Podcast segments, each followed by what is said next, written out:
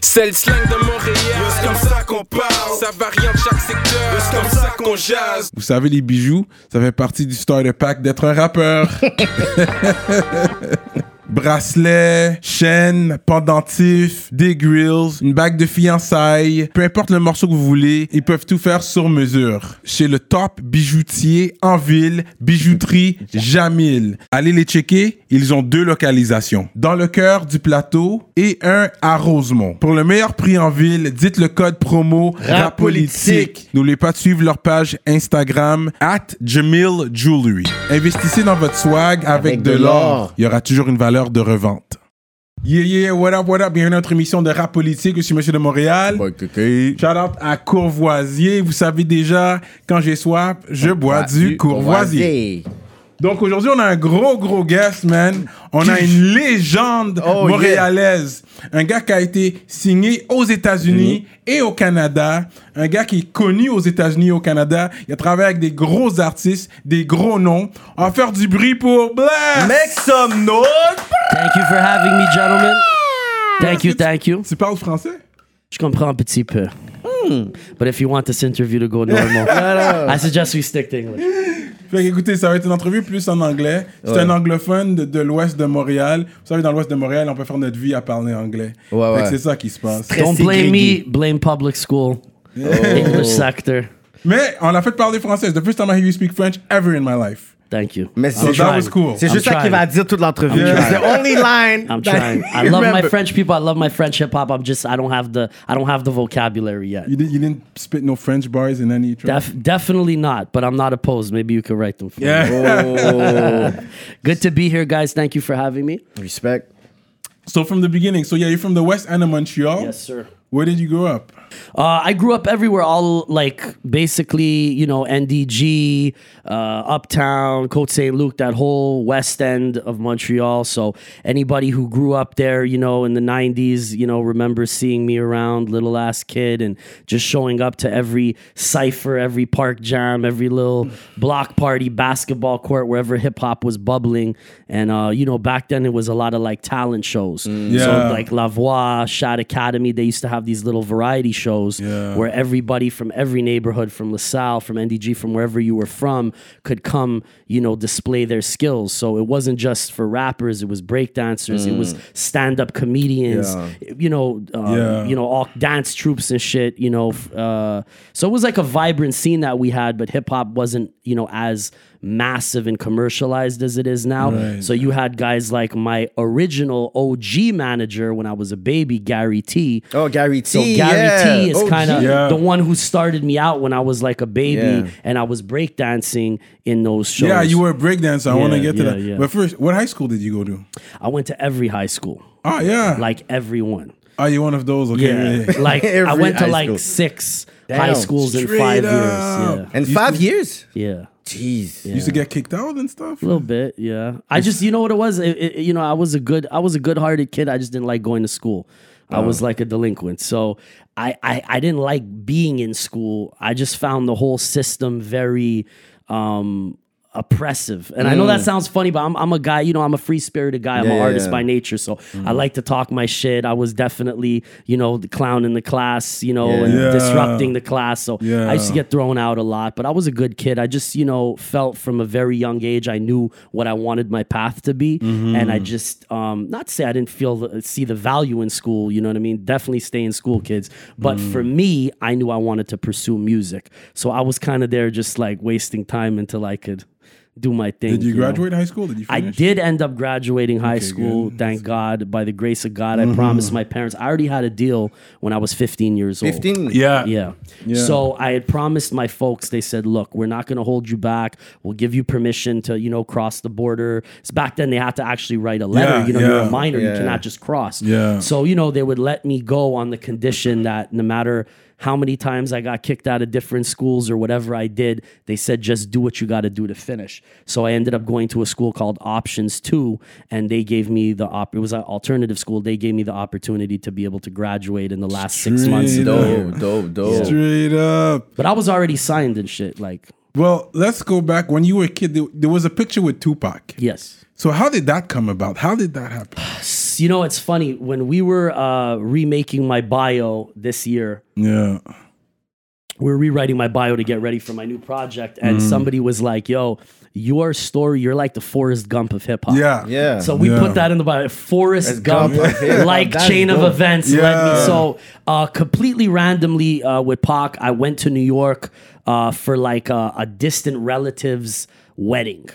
And like my grandparents, they were in the war, you know, they were in the Holocaust. And, you know, like my grandfather had helped a man, you know, and saved him in the war. And he felt grateful to my grandfather. So they ended up um, settling in New York in Brooklyn. And they, they had invited my grandparents to this wedding and said that they would put us up at a beautiful hotel and, you know, to bring your family. Yeah. So my pops was like, knowing I, I was really into like hip hop culture and New York being the home. He Yeah.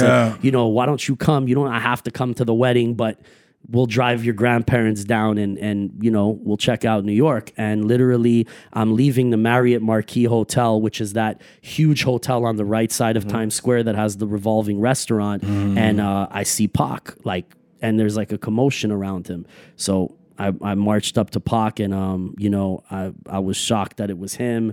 And I was like, yo, you know, you're a big inspiration. I spit, Yeah. blah, blah, blah. And he, you know, he just thought I was a cute little kid. I was 11 Yeah, years old. straight so up. he kneeled down. He was like, oh, yeah, Shorty's like, spit for me. Oh, for so real? boom, bam, bam, bam, bam, bam, bam, bam. I spit for Pac. At So 11 years old? 11 years old. So he was like, you know, he, Oh, it was more than a picture then. yeah, yeah, yeah, yeah, yeah, Yeah. yeah. He was he was impressed, and you know he pulled my my pops aside and he said, "Yo, you got to do something with this. Like, you, you know, he- Yeah. he- he's really good for his age." And my pops was just like super skeptical. Like he didn't even know who he was. Like Pac was not the Pac we know now. It was that keep your head up, maybe. yeah, he was like shooting above the rim. I think that's why he Okay, was Like in it was okay. like 92, 90, 93. 93. It was Yeah, yeah. before he got shot the first time at Quad okay. Studios. Okay, This yeah, is yeah. right before the, sp- he's still it. spending a lot of time in New York and Mm-hmm. all that, and he had all the New York guys around him, which I'm guessing now that we knew the story is probably the guys he ended up falling out with. Yeah. He was with all those guys. Yeah, then. yeah, yeah, yeah. He had a big guys. squad, and my pops was like, you know, surprised at you know how much of a gentleman he was and what an interest he took in talking with a fan. Um, and then you know, Pac was just like, yo, you you know, you should encourage your son to do it. And my dad was like, nah, I don't know about that.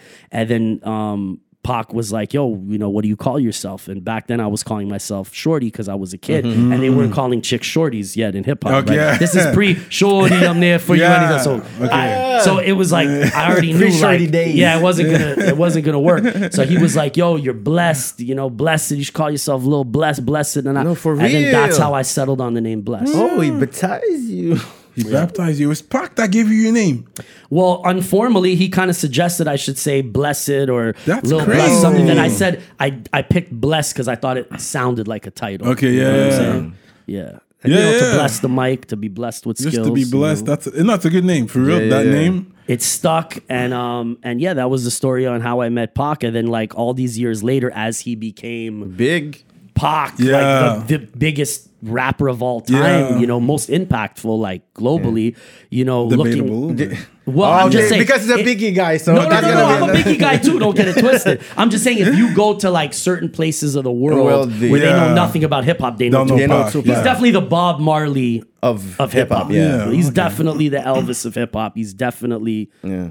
That guy. Exactly. yeah. For me, and it's funny because I'm like you. I'm I'm I was into Big L and Pun and Nas Yeah, and Jay and Big, but it just he was the you know he was the guy that I that I met first before any of these. Yeah, people. no, that's real, very cool that you met Pac. But you met a lot of people. For like you, you met all a lot of. Anyways, uh, we're gonna get into that. But, when uh, Pac became really big, did you have this conversation with your dad? Like, did you Yeah, remember that guy? yeah. and then after he got killed and the whole Suge Knight story, my pops was like, "You see, I told I told you." you, Yeah. good." told you something was wrong with that guy. But but actually no, my pops really thought that Pac was a special individual, Yeah. and he saw that he goes, you know, he was different, just the way that he Yeah. dealt with a little kid and with his fans. You could tell he was really a gentleman, really a poet, really a man of the yeah. people, and that whole death row vibe didn't really fit Pac and who he was. I No, think, no, no. From the brief little you know Right, experience right. I had with him. And yes, for sure, when you were getting in the game, yes, th- there was some hate talks. Oh, his dad has money. He's a corporate He's a lawyer. Jewish guy, so You of course. they hear Jew. Oh, he's a Jewish. Yeah, he's coming from money. He paid- And- he but paid people that collab. don't know that you really come from hip hop, you really come, Yeah. you know, from the West End. You Yeah. didn't grow up rich. No, no. And, So, and my pops was yeah, never in the about it. music business, nor was he ever a lawyer, nor did my parents ever want me to be anywhere near the music business. Oh. Um, that was just, I think, you know, first of all, when we were kids, you know, this was uncharted territory. Mm. White boys in hip hop wasn't a big thing yet, wasn't an accepted thing yet.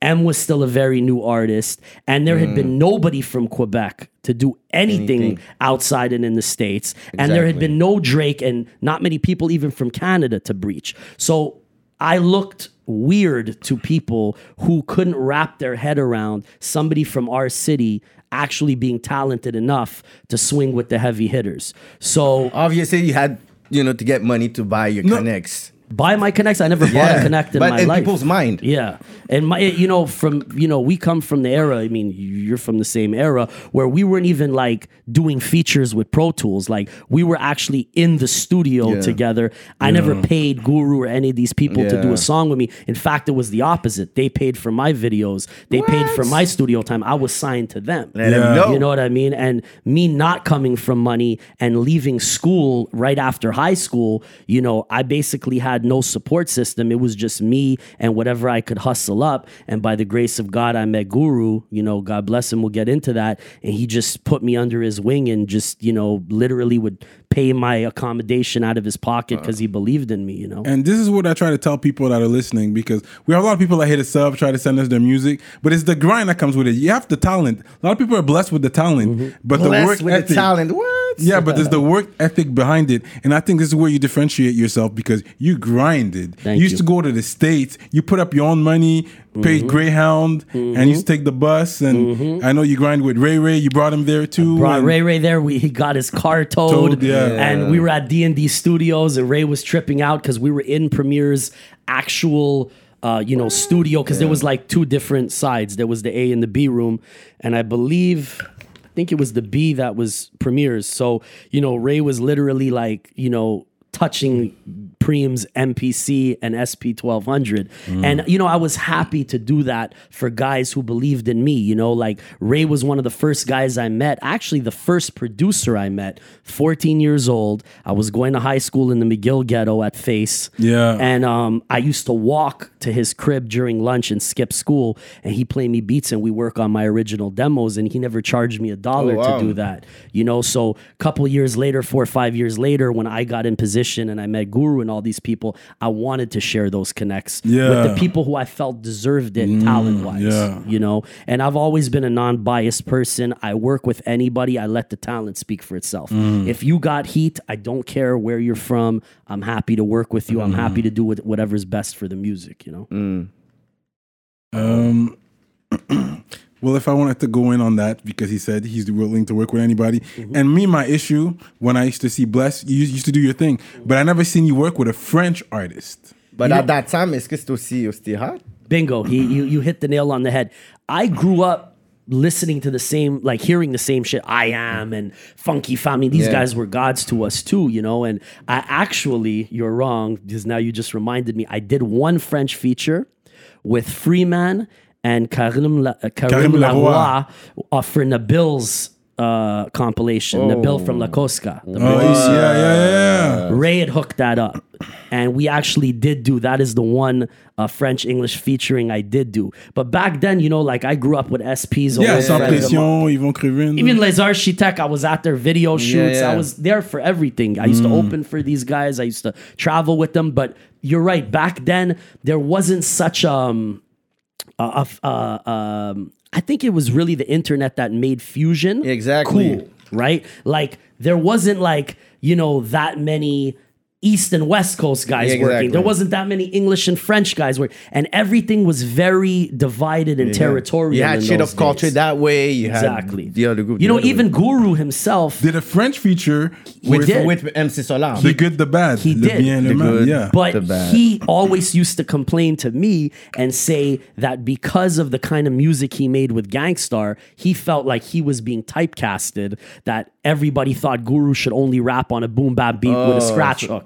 So he used to always tell me, don't put yourself just in one category. box, yeah. Be like a Jay or a Fat Joe or a Fabolous, where you could, you know, you could jump on a on a Heatmakerz beat, on a mm. soulful, you know, little chipmunk loop shit, or you could get on some gangstar shit, or rap on some R and B shit like Biggie. Like he mm. always warned me, don't typecast yourself. Just mm. be nice. You know, do your thing on every joint, but don't only be this guy that only does these mixtape bangers or this murder music or you know what I mean? Because Yeah. it, it's a double edged sword. You know, yeah. people love Mobb Deep. We love Mobb Deep, Yeah. but you couldn't hear Mobb Deep on some not Mobb Deep shit. Yeah. Right. So even when like the South shit would hit, and me and Guru would do like mi- like mixtape features for Green Lantern or for all these Mm. guys, you know, we'd want to jump on a South joint or on a whatever joint, but everybody would be like, "Uh, Nah, nah, can I get you to rhyme on like another Premier track that you know I'm saying, like a Jadakiss joint or a CNN Yeah. joint?" And you know, like sometimes, you know, he would be like tired of that. You know what I mean? Because that's why he did the Jazzmatazz projects to show a Another different way, side of his artistry. And a lot of people don't give Guru credit for being an incredible producer. You know, and um, I saw, uh, um, you know, shout out DJ Premier. I saw an interview that Preem did on the last album, and they were saying he was saying how, uh, you know, Guru used to bring a lot of the samples to Preem.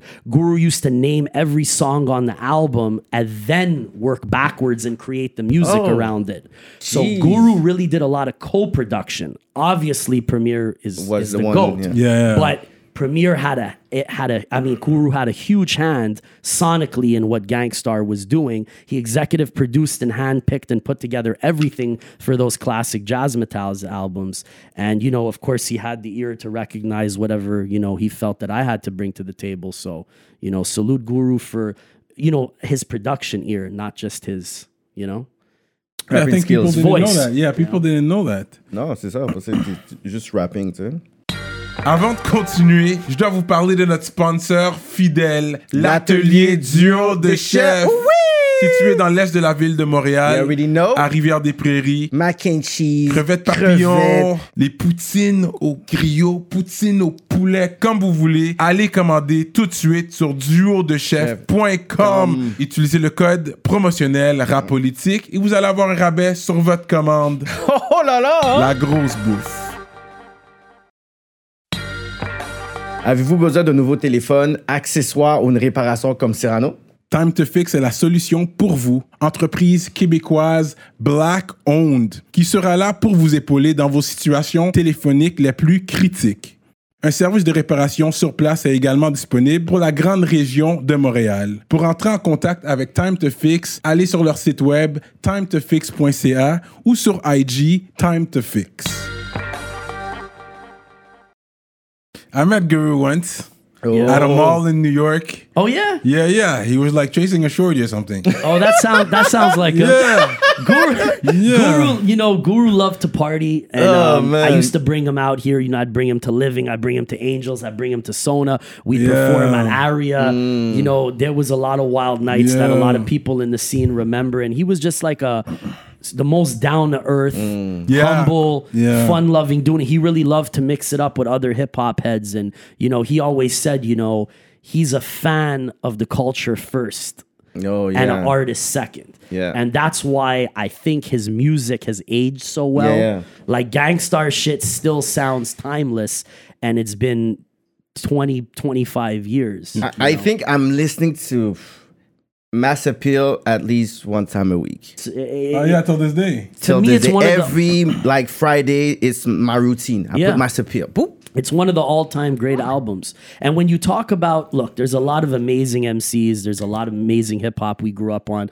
We can debate, but like Gang Starr album for album for album, it almost seemed like they just got better, Better and better. with every album, and that is fucking difficult in this. He's game. one of the best monotone rappers. I think he's the best monotone. He could be the best. Monotone. He called himself the king of monotone. Yeah. Oh, for real? yeah.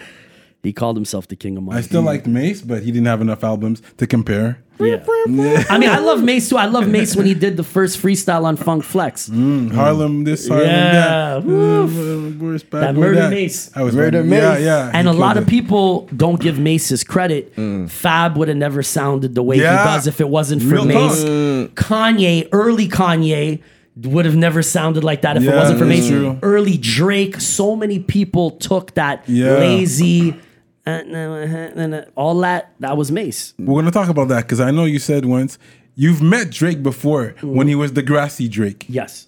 and he gave you props. Drake, um, Drake, another guy, student of the game, Mm. real hip hop head. Mm-hmm. If you had Drake on here, he'd be talking about Ninth Wonder and Justice League and Premier and and you know all that stuff. So the first time I met Drake, we were at the Stylus DJ Awards, and uh, Mm. I was nominated for a feature I did with Rah Digga. Mm-hmm. This has got to be about 2005, maybe 2006.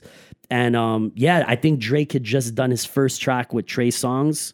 Remember, he had a video for Yeah, it? yeah. They went class as a chalkboard yeah, and whatever, yeah. right? So he was there, and uh, my manager at the time was good friends with his manager, and they had taken Drake to New York for the first time.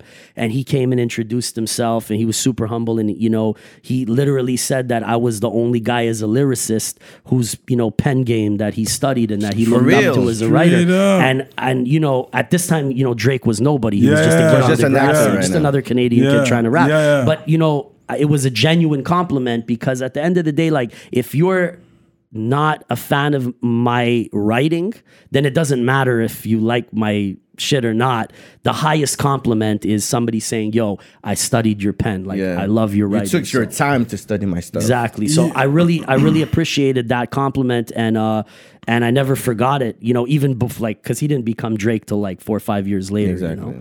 But um, that's the first time I met him, and then I bumped into him a couple times over the years. We saw each other backstage at the Much Music Awards, and Bieber was there, and you know, he fucking sent me champagne, and he's just Oh, always yeah, been the cool. coolest. Every time I bumped into him, he's the coolest guy, and uh, and and uh, a good dude from here actually is his full time bodyguard now. Uh, from Montreal, Oh? Oh, yeah? travels the world with him. Yep. Oh, yeah, I didn't Yeah, know yeah, that. yeah, okay, yeah. Okay. One of my OG homies. So Drake's always been a humble guy, and Drake's always been a student of the game, and that's why he's winning.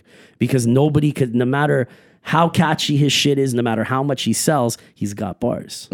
That's kind of mm. your that's your fallback in this game because everybody could say, "Oh, I like this" or "I don't like that," but You have the put the beat on. As long as you got the bars. Put the beat on. Yeah, yeah. You know what I'm mm. saying? So, and you know, I'm Team Canada all day. I love to see Canadians win. Yeah, I agree with you I on love to see Canadians win, you know? And it's just, it's bigger than Toronto, you know? It's just, you know, Quebec has always lacked an infrastructure to Mm-hmm. have a star system for their artists. And, I, and I don't even think it's a mentality problem at this point in my career. I really think it's a demographics problem. We Oh, yeah? don't have the population Mm-hmm. and we're so segmented French, English, young, Mm. old, this, that, that it, it, it it- it's kind of like unfortunately we always have to export our artists you know? Uh, you know a track did very well outside of quebec. Uh, uh, Kaytranada Yeah. is doing very well High outside of quebec. I, classified, all yeah. these guys you know the talent has never been the issue. So I think as an artist, you got to put yourself out there and risk that rejection and see where you place in the big leagues, you know, because it's fun to be a big fish in a small pond, but, you know, it doesn't yeah, no, bills. I get it. Yeah, exactly. Because you know, when Montreal, it's it's not that hard to to be known. Yeah. But are you going to become a millionaire off of just Montreal, Quebec? Nah, you you know, can't. It's, gonna- impossible. It's hard. Yeah, I mean, how much can you even, even, even as a French artist, you guys know the French scene even better than myself. You know, how many times can you tour Quebec before you're saturated to your Yeah. public? And you know who I think was a victim of the same thing uh, in Ontario back in the day. You know, you had guys like Choclair, you had guys like Socrates. You know, Yeah. they were all they were all friends of mine. You know, Sh- shout out to Canadian Rascalz legends. We'll give them all yeah, of them Rascalz. Canadian legends. Yeah, Um, yeah, Kemo from the Rascalz just directed my last video. yeah, and he produced for you or something. Uh, no, he he he shot my last two He videos. shot- okay. But you know, we're old. I know those guys twenty years. You know, since they were some of the first people I met in the game. You Yeah, know, yeah, yeah. Snow, the Rascalz, Kardinal, up. Maestro. All these guys embraced me, you know, and and I think like back then it was tough for Canadian artists because the same thing would happen in the rest of Toronto. When you've seen a guy like Choclair play 40 times, it's not as exciting. Right. So you always hit that ceiling if you don't go to Europe and the US and do a world tour. Yeah. And, you know, I think that all that work and that foundation is what laid the groundwork for the Drakes and the Tory Lanez to be able to launch. Mm. But right before them, there was a whole generation of artists that weren't able to go across the border because there wasn't social media mm-hmm. and there was a real, you know, barrier there. Yeah. I feel like that barrier has melted a lot you know but don't get it twisted it's not like just because there's a few successful artists from toronto that toronto has this huge local scene that's No. breaking No, all these their local, scene, guys. pound for pound, our local scene, I think our They're artists is have, starting to match. we're the starting to match. Yeah. Except exactly for like the Tory Lanez, that's next level. But the you know we're getting millions of views here too. Exactly. you know? because the french kids have always supported quebec culture right like Dubmatique was you know one of the first big selling urban acts in canada Yeah. they sold more than all they the were the other- number one for a long time. one, sales. yeah. just off of the Quebec sales. Mm. So we did have a, a heavy demographic. It's just maybe it wasn't cultivated properly. You mm-hmm. know, maybe it wasn't taken serious enough. And mm. you know, certain people uh, are sometimes just ahead of their time. You know, and like you said, with the grind and with the hustle, mm-hmm. it's ninety percent consistency, dedication, hustle right? Because you can have the illest shit in your laptop, and if nobody ever hears it, that's mm. where it's gonna stay. Mm. So you know, it's really up to the to the individual artists and even like people who want to be in this business to take shit to the next level with consistency, like you guys are doing with your show. You started the show about what a year and a half ago, two, years, years, ago, yeah. but you guys have been consistent, and that mm-hmm. consistency is what people care about. Mm-hmm. Every episode doesn't have to be your best episode, mm-hmm. but every now and then you're gonna knock them out the park, but you're gonna kill them with consistency. You know, nothing has to be perfect. I wa- I watched an interview with Kanye, and it stuck in my head. He said, um, "Feeling is more important than perfection." And I'm always somebody who was super OCD with it. Oh, for real? I'm like, my my bars have to be perfect, and we got to mix this shit five times and make it sound the best. And once I matured a little bit as an artist, I realized you could just get in, get out on a track, and as long as you hit them with that feeling you were trying to give them, mm. go to the next one. Hit them with a different vibe. Look at Pac. He used to win with that. Pac will go in the studio, 20 verses, put him on 20 songs, fill him out later. Put put him on this, Yeah, yeah, put yeah, Cyrano yeah. on this, let the fucking mm. janitor sing the hook, mm. bring the girl. you know what I'm saying? But that's why the man had such a mm. heavy volume of shit. How many albums does Biggie have? Yeah. Yeah.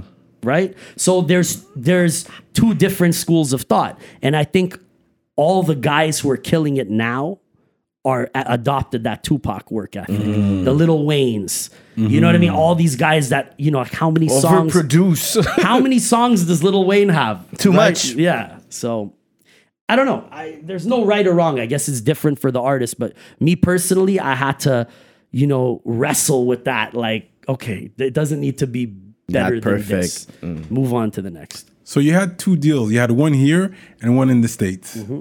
Here was with Donald K. Donald, Had several deals in the states. That And yeah. work out. Yeah.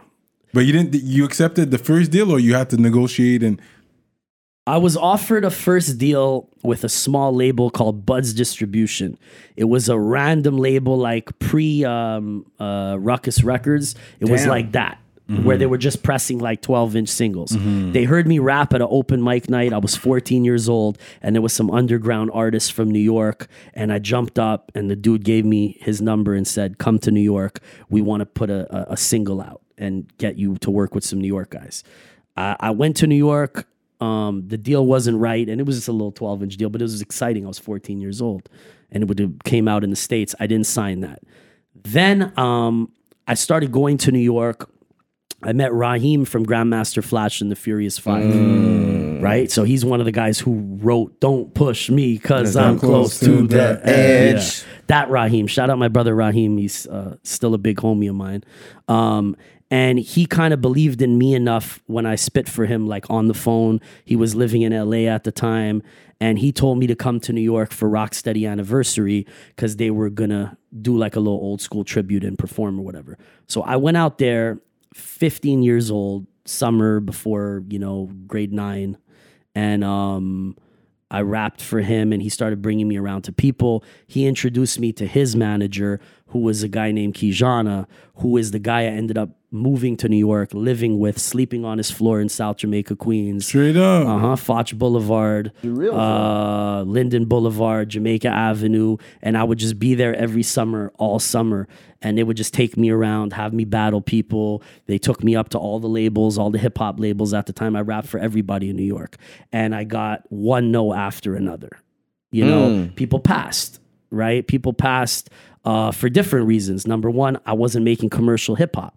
I was a battle MC. Number two, I'm Canadian. Back then, if you're not from Compton or you're not from Brooklyn, Yeah, yeah. they're like, but how do we market this kid? Yeah. You know? So um, eventually, I end up meeting um, uh, a guy named Moet who was managing the product G&B.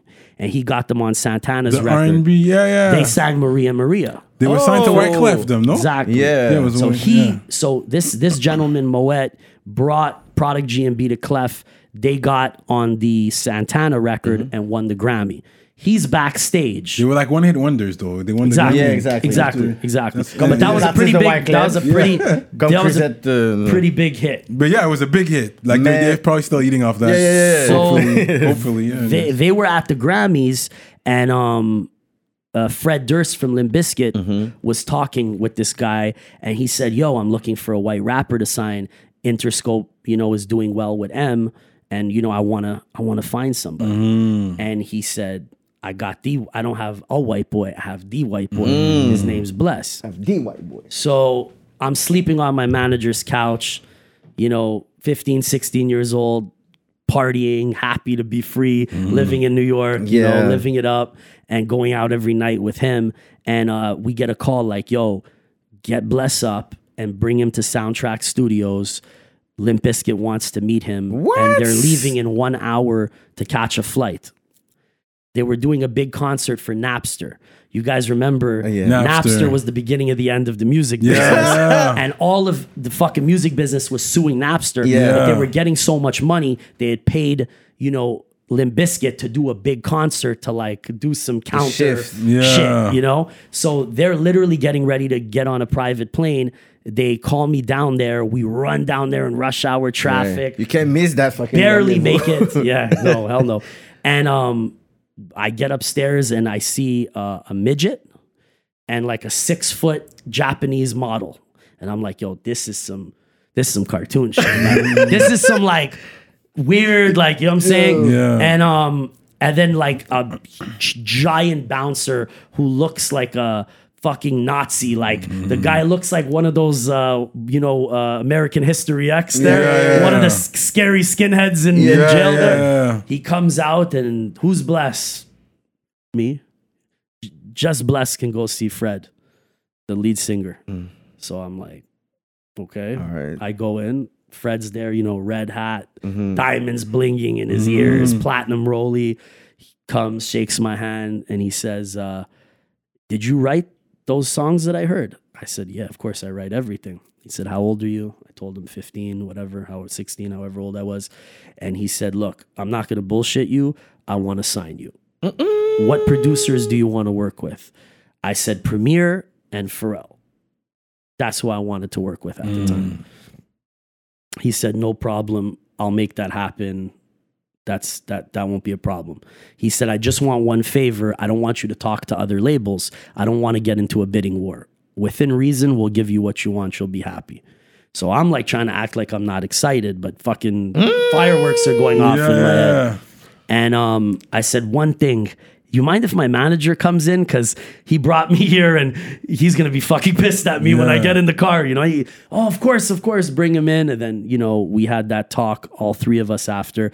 And then you know they played me the DMX record because DMX was on the uh, that Limp Bizkit album. Yeah. And um, you know, he was like, "What do you think?" And I was like, "You know, it's cool, but I really liked the Method Man record that they had with Premier because I wasn't into rock rap. Yeah. So I told him, I said, I'm not going to bullshit you. I'm not really into that shit. I'm into some hip hop, hip hop shit, but I appreciate what you're doing. And he said, okay, uh, cocky, but I like your Yeah. honesty. So they invited me to join their tour.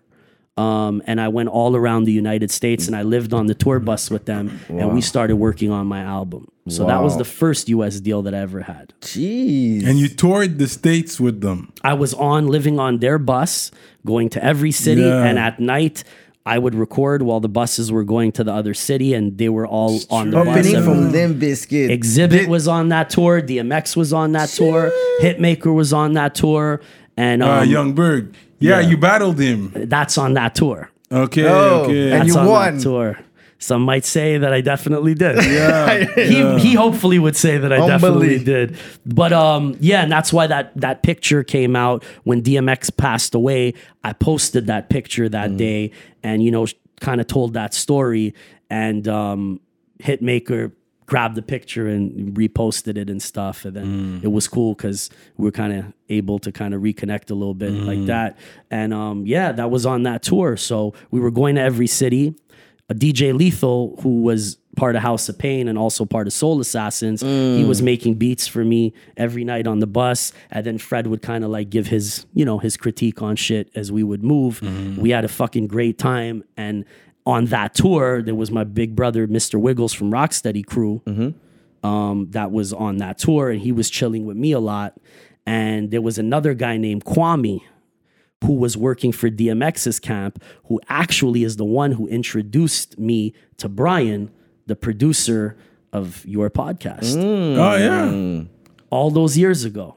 For real. Yep, yep. And This uh, is what, Mr. Wiggles? no, another guy named Kwame. Uh, Kwame. who was part of DMX's camp. Yeah. Because his uncle was the tour manager for DMX. Yeah. So me and Kwame from DMX's people and Mr. Wiggles, we were all chilling just on some, we were just hip hop heads. Yeah. Be freestyling for them, boom, boom, boom. And then they'd be like, yo, nobody could touch Bless. Nobody could touch our boy. So the rumors started going around and they set up a battle for me to battle Hitmaka, who was calling himself mm-hmm. Young Berg at the mm-hmm. time. Mm-hmm. And DMX, oh, I put up 10,000. Nah, nah, nah, nah, nah. I said, perfect. I know I can't lose or else my deal's in the toilet. and I can't risk that happening. So the battle happened on the last night of the tour. Hulk Hogan was there. Oh, Hogan. Uh, some of the the, the the Destiny's Child girls were there, like the ones Straight who didn't up. make Okay, it, check 'em, yeah, partying yeah. for uh, you know for DMX's birthday because the last night of the tour was his birthday. Yeah. So he had a bunch of people in his dressing room. I had a bunch of people in Limp Bizkit's dressing room, and then finally, like I seen uh, DMX in the hallway. And he was like out of a movie. He's sitting like With the shades. no, but like he's sitting on the floor in the hall of the stadium, like not even in his dressing room, with like a hood on his head. Like I don't know if he was meditating or praying or something. Mm. And he said, "Yo, hey yo, hey yo, hey yo, shorty, come here." And I was like, "Hey, what's up, bro?" Like I didn't have much interaction with him on the tour at to that point. And he was like, "I hear you want to battle my little man," and I was like. I hear you. I hear your uh, your artist wants to battle me, and he's like, "So let's do it." So I'm like, "All right, cool. Say no more." And Mr. Wiggles is standing there, and our boy Kwame's standing there. So I said, "Cool. Just let me go get the Limp Bizkit guys, and I'm gonna come back." I go in the room, all all you know, pumped up. This is my opportunity. Last night of the tour, yeah. everybody's going home. It's Christmas. We were in uh, Tampa, Florida. I'll never forget it. And um, I said to him, "I'm only 17 years old," and I said to him, "Yo." Let's do it, whatever. So I come with the whole Limp Bizkit crew, their bodyguards that look like something out of a movie, Hulk Hogan, a bunch of my boys who came down to see me, and uh, Mr. Wiggles is filming the shit. That's Mr. Wiggles who filmed that footage on his old school camcorder. Yeah. So we just started going at it, and you know, luckily for me, he was doing writtens. I was going off the top, and I did what I do, and it was uh, it was it was fun. And then you know, This is available on YouTube. uh, clips of it are in my uh, my press kit, Okay. which is available on my IG, which I should put on YouTube. And there's footage of it floating around. We used some of that as a campaign for the first Plattenberg album. Um, but yeah, you know, look, we, he was 16, I was 17, and we were just two hungry MCs fighting to to get a to get a shot, uh, you know, on those rosters, you know. So yeah, that was a lot of fun. But what happened with the, that first deal? Exactly. I went off on it. Yeah, yeah, yeah. yeah. So but that's basically- history. That's cool, man. So basically, um, that was my first real big experience in the yeah. music Right. business. You know, and it was humbling because I came from, you know, battle rapping in fucking Sona and in parking lots. Yeah. And, uh, you know, hanging out with Les Architectes and, you know, really humble beginnings. With you your know? boy with the skateboard there. Yushua. Yeah, that's it. You used to see us, yeah. We were really like, uh, like yeah, like the movie Kids. You remember that movie Kids with it? That was really like us, you know, hanging out downtown to, um, you know, taking the Greyhound. You know, I would sleep on the bus overnight, get mm. there seven in the morning. Yeah. Crackheads trying to rip you off in the bus station. Yeah. Dudes getting out of jail. You know, you wake up four in the morning. There's four dudes who just got out of Yeah, jail. yeah, yeah, yeah. Scheming on you. I make friends with them. By the by the time the bus trip is over, you know, yo, call us if you need goons. Blah blah blah blah blah. If you need I met okay? this one dude named Crack. God bless him. If I doubt he listens to this, but hopefully he's still alive. Dude had got out. He was in jail for 11 years, Mm. and we started chopping it up. And he said, "Yo, bless, you're cool as hell, bro. I wish you luck." He goes, "You're the first person I've spoke to outside of a jail in 11 years, bro. Damn, that's I great. just got released." They would give him a 50 bucks and a bus ticket and send him back to New York. And that would be the bus that I would have to take back and forth to New York. So a lot of interesting experiences, but mm-hmm. I was so passionate about what I was doing. Mm-hmm. I was just like, fuck it. I'm all in. We just roll with the punches. Whatever happens is meant to be. Yeah. So in that in that whole journey, I'm going back and forth to New York. I meet, you know, the guys from Limp Bizkit. They offer me this deal on Interscope.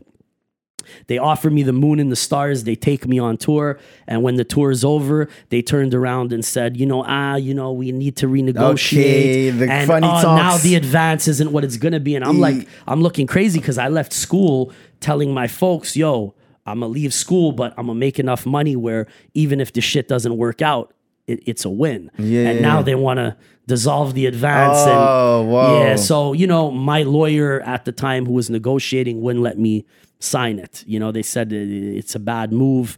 And then it kind of, you know, it was an amazing experience and I'm still thankful and I'm, I'm I still talk with, you know, with Fred sometimes and shit. But um it just wasn't meant to be. So um, I stayed close with Mr. Wiggles, who set up that battle, who was really like an OG and a mentor to me. And I brought him out here to work with me and Ray Ray when we were putting together my first album, Platinumberg The Movement.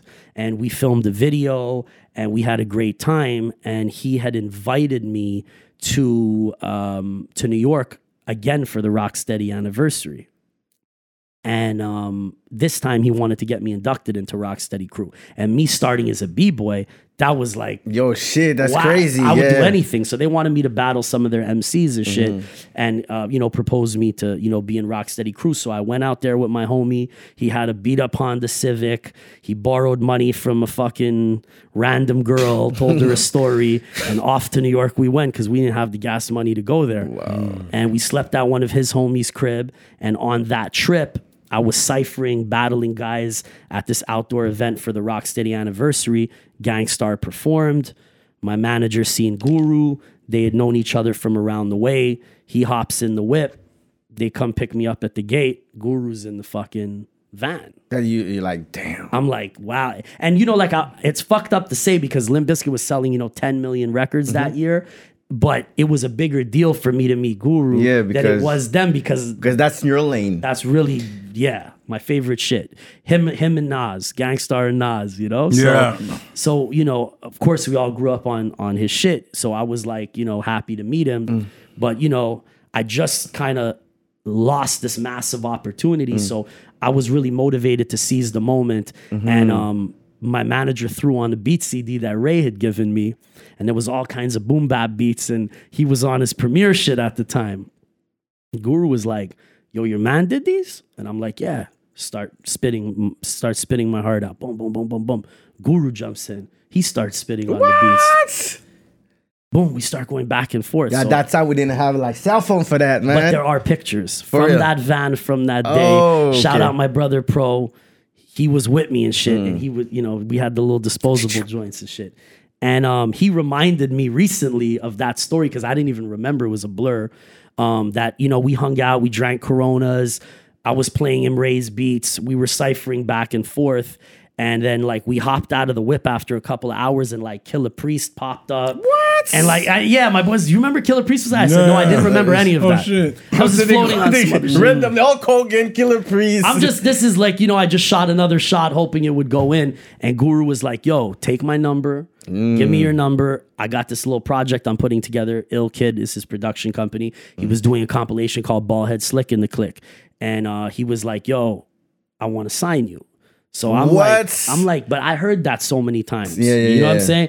Oh, maybe Def Jam might be interested. Pass. Maybe, maybe, yeah. Uh, I met with L.A. Reid. I Oh, met with shit. Clive Davis. I met with I met with a lot of Russell. I met with a lot of people, but it just didn't. Always a promise. yeah, it didn't happen. You know, that's the music business. Yeah, you yeah, know yeah, this, yeah. How many times you meet people when you're drunk and say, "Oh, I'm gonna sponsor the show and we're gonna do the And then you're gonna call call back the next call day. me for the world tour when you're ready." You know? oh yeah, uh, next month we'll talk about it. So, uh, I just figured I would never hear back from Guru, and I was okay with that. I'm like, I got to rap with the man.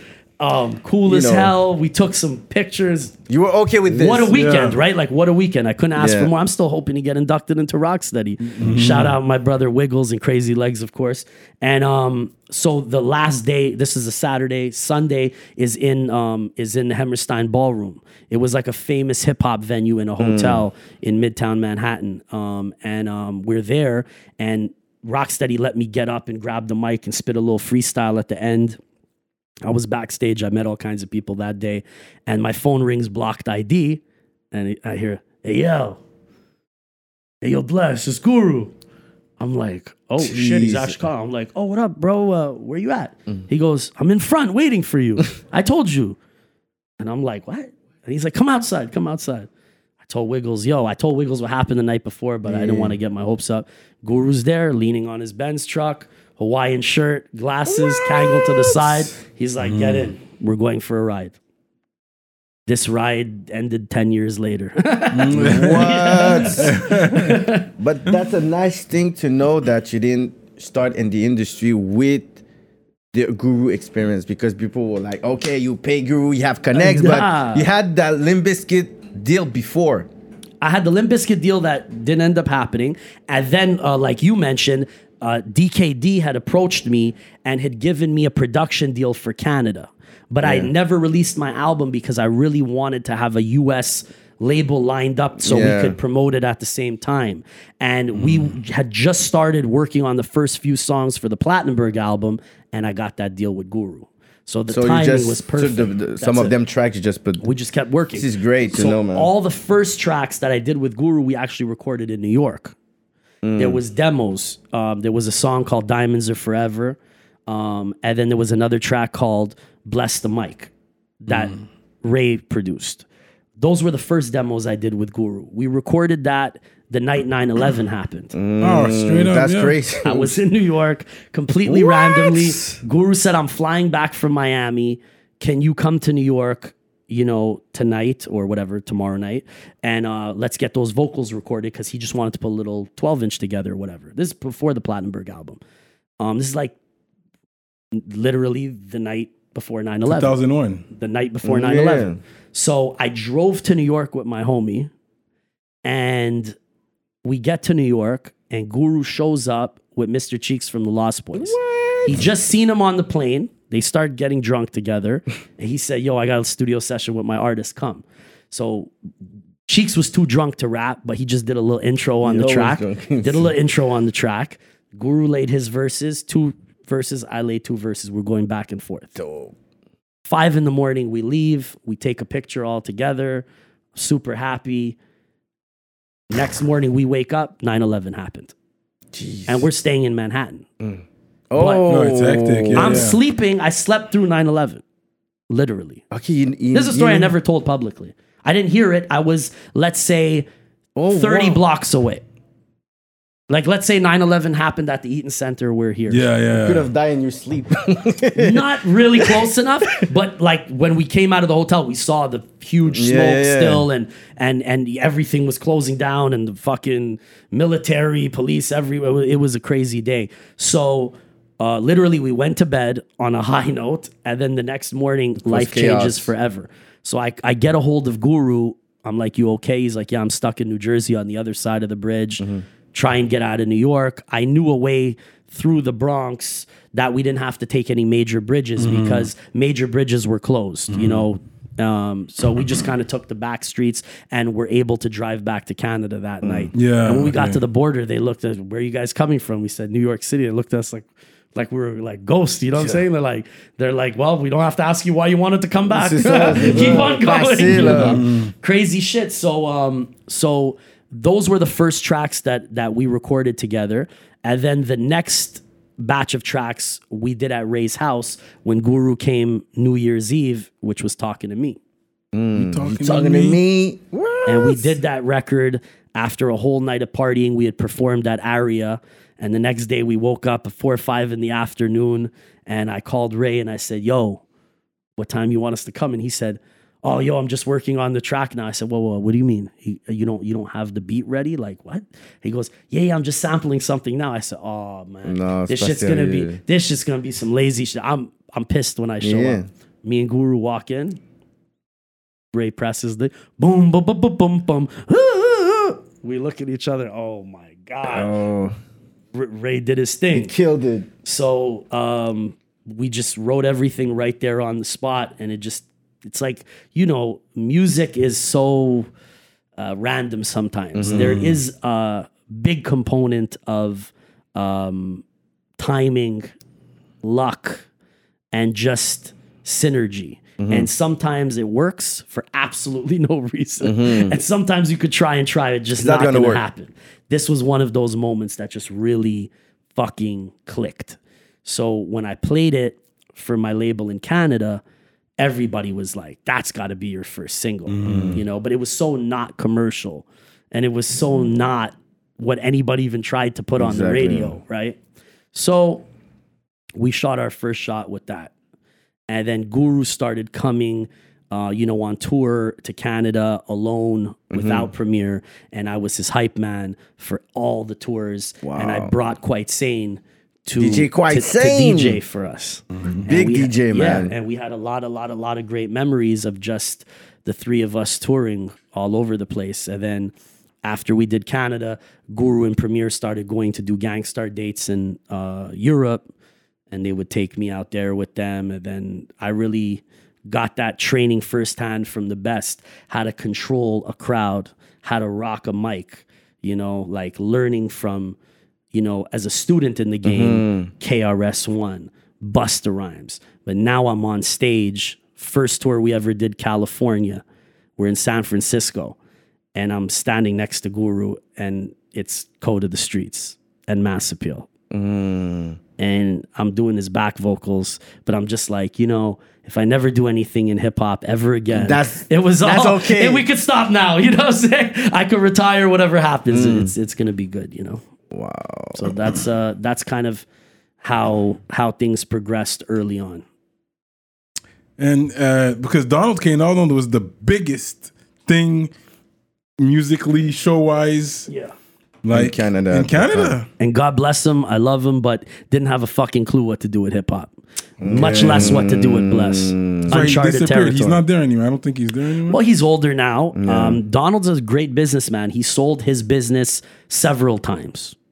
Like, you know, they say like uh uh, you know, the mark of a great businessman is, you know, it's not about getting lucky, but can you do it again? Yeah. Can you do it again? Donald's somebody who did it five, six times. Built a company, sold it for millions, rebuilt another one, sold, Sold it for millions. millions. So he was, I, I think he was a genius in what he did, but he was much more in the live touring side of things. Mm-hmm. Uh, obviously, as a label on the rock side of things, and they wanted to get involved in hip hop because it was lucrative, but You didn't have the this was not a hip hop label. So I was really uh, a victim of being on my own a lot. Like I had to go to New York, meet these people, explain it, come back to Montreal, explain it to them, ask for their help accessing a grant, and they were supportive. It, it- you know, it wasn't like malicious. They just didn't know what to do with me They didn't You know. understand it. and the game like it wasn't where it is now. Mm-hmm. You know what i'm saying? So but i was grateful because i couldn't have done it without them. I, I didn't have money. They had access to the grants. Exactly. Right. they had these videos shot for me. But i put those albums together a to z. Mm. Just me and ray in his mom's house putting them together, bringing people there, and you know everything was on me. I needed to make sure all the details were mm. were right because I knew that was going to represent me, and nobody was going to hold my hand.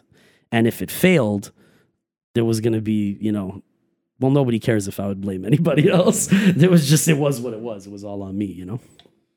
But you definitely had a crazy run in that time, in those days, and uh, you didn't really have any hip hop uh, beef. I would say. Then you, was there that I'm missing? Hip hop beef? No, we kept it off wax. Yeah, yeah, because no one because you were the battle guy, so I don't think no one wanted to test you because they were like, You that- know, you know, like I mean, I came into this business like, of course, when we were younger, hip hop was more egocentrical, Yeah.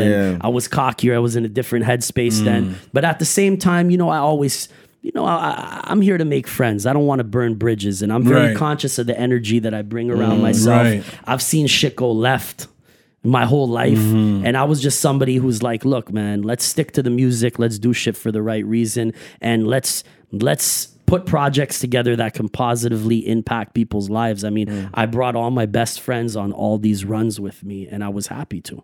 yeah, on the Platinumberg, uh, the the CD, uh, La Pochette, how you say Ouais, that? le, le cover. The cover.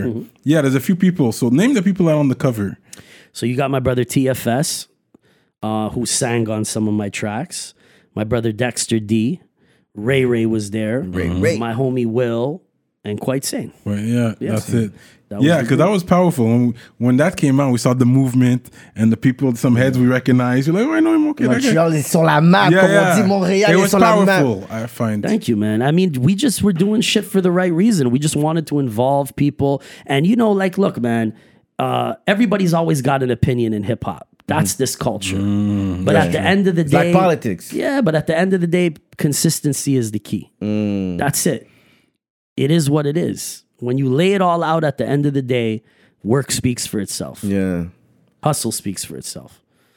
So you're con- you, you before uh, Guru passed away, you weren't signed to him anymore.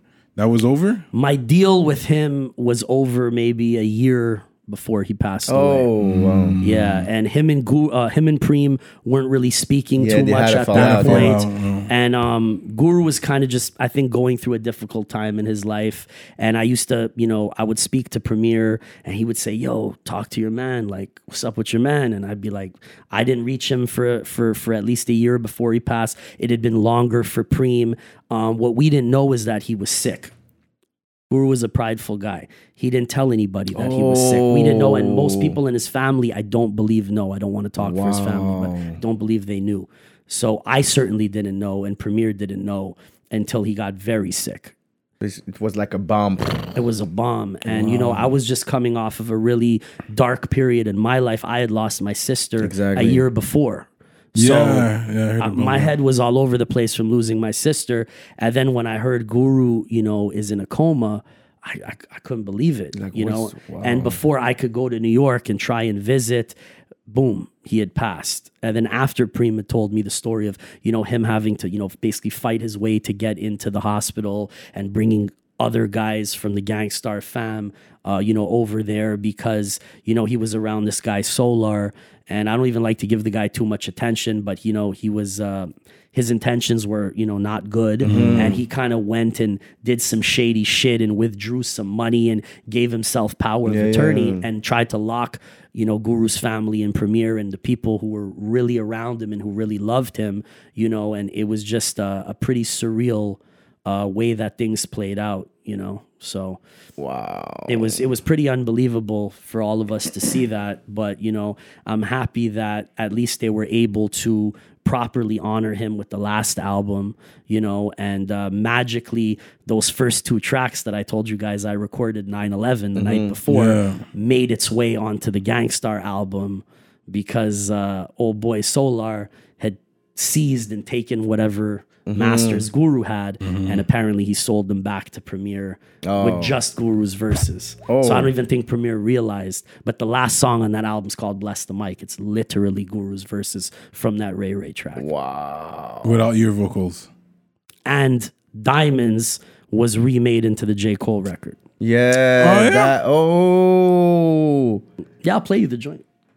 Still have them, obviously. Real. But it was just fucked up because I would have been happy to give Premier those those vocals. Yeah, like yeah. I, I, I, For I was happy they were they were honoring him. You know what I'm saying? So Mm. you know, it is what it is, man.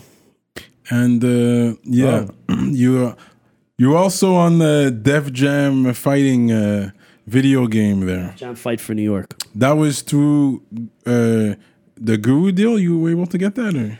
Nope. No, no. Uh, I was on tour with uh, the Beatnuts, I believe. Beatnuts, yeah. I did a little Canadian uh, run with the Beatnuts.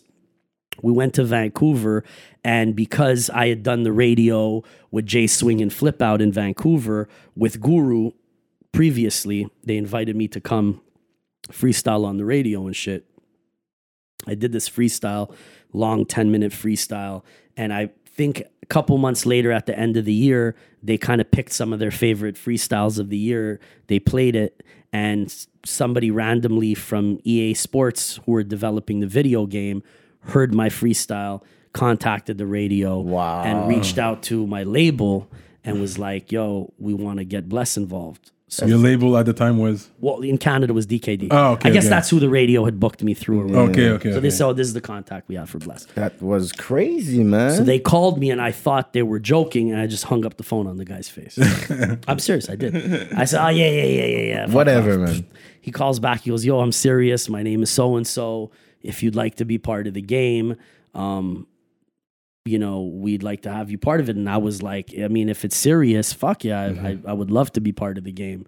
So um, I just told them the only condition is that I'd like you to take a track or two from my album and put it on the soundtrack. I was smart enough to know that would be important. And uh, I said, whatever your budget is, I'll do it, but just put two of my songs on the game. And they picked uh, Seize the Day and um, Get It Now. From the. Plattenberg album, they put it in the game. As a well exposure, man. it was the biggest exposure I'd ever gotten to that Yeah. point. But they made me sign a non-disclosure where I couldn't tell anybody publicly That about were- that I'm on you the were- game. yeah. And it took them a whole year to put the shit out because it was a You were project. excited, like yo. I was so excited. Yeah. Then like a year later, like people are like stopping their car, like, "Oh shit, yo, I just seen you in that game," and I was like, "That's a year old," you know. Like Mm-hmm. I didn't get to really, you know, but it was it was it was really cool to be part of, and uh, you know, the video game did great. Yeah. The, the- and you always take your character when you play.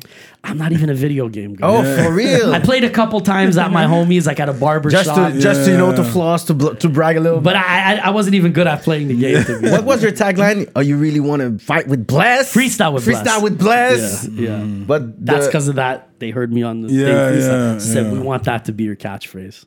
So they brought me out to uh to Vancouver and they I did all the voiceovers in their big development center. It was it was like nothing I'd ever seen. Like they had, you know, soccer fields and Starbucks and Yeah, food yeah, yeah. courts in their offices Oh, just yeah. for them. wow. They had like a shopping mall size office, like a compound. It was like some crazy shit. Crazy. Yeah, they were they were ahead of the game, literally. The Fat Joe le plus fort dans le jeu. Fat Joe was the Yeah, was smartest. I don't know why.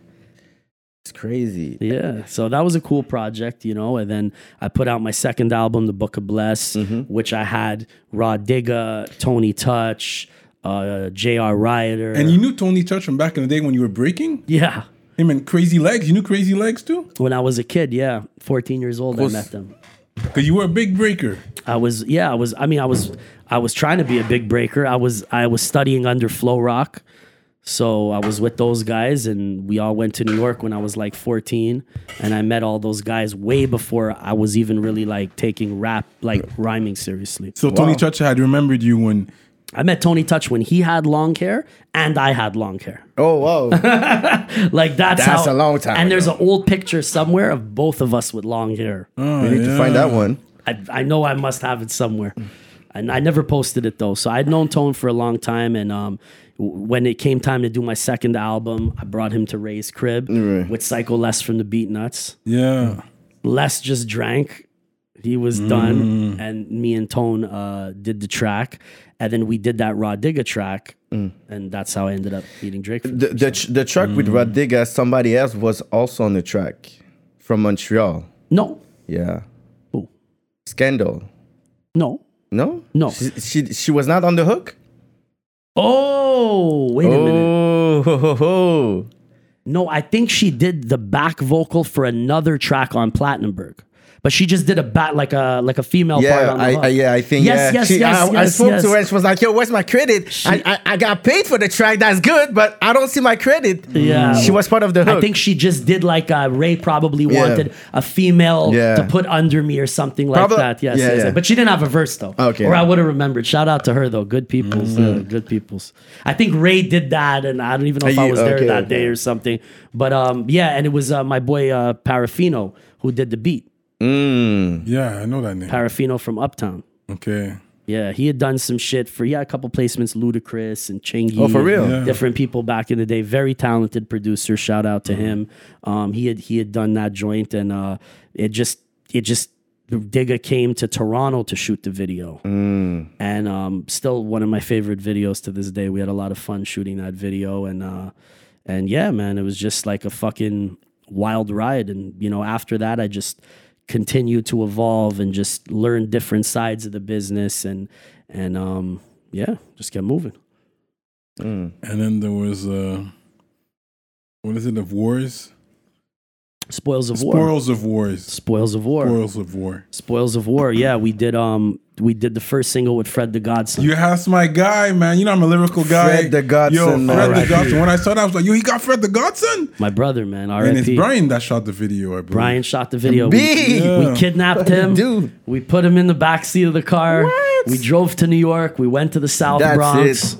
Yo, And we Fred, got- and we shot Fred the Godson is- We shot it in the BX.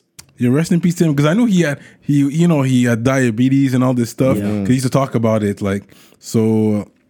But this guy is lyrical as fuck. man. Ah man, Fred was a genius. you bro. guys, how did you write the song? Was it together or at a distance he wrote his verse? Or? Uh, I sent him the beat. yeah, and I had of one verse in mind written. He, I sent him two, three options. He picked that one. I was happy he did because it was the one I wanted him Mm-hmm. to pick. And then we went to New York without Brian, and we really we recorded it in Heatmakerz studio at Diamond District Studios. Oh, yeah. And he wrote it right in front of me. Oh, yeah, and my guy- homie filmed the whole session. oh yeah. Yep. And then we just had that chemistry as MCs.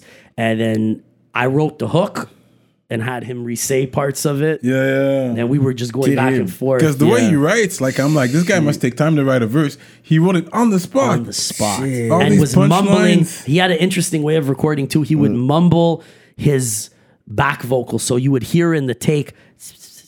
Wow. He had like funny ad libs that he would do. Like you know, most people will be like, "Yeah, uh." Nah, he'd be like, "Uh huh, that's right." Get it?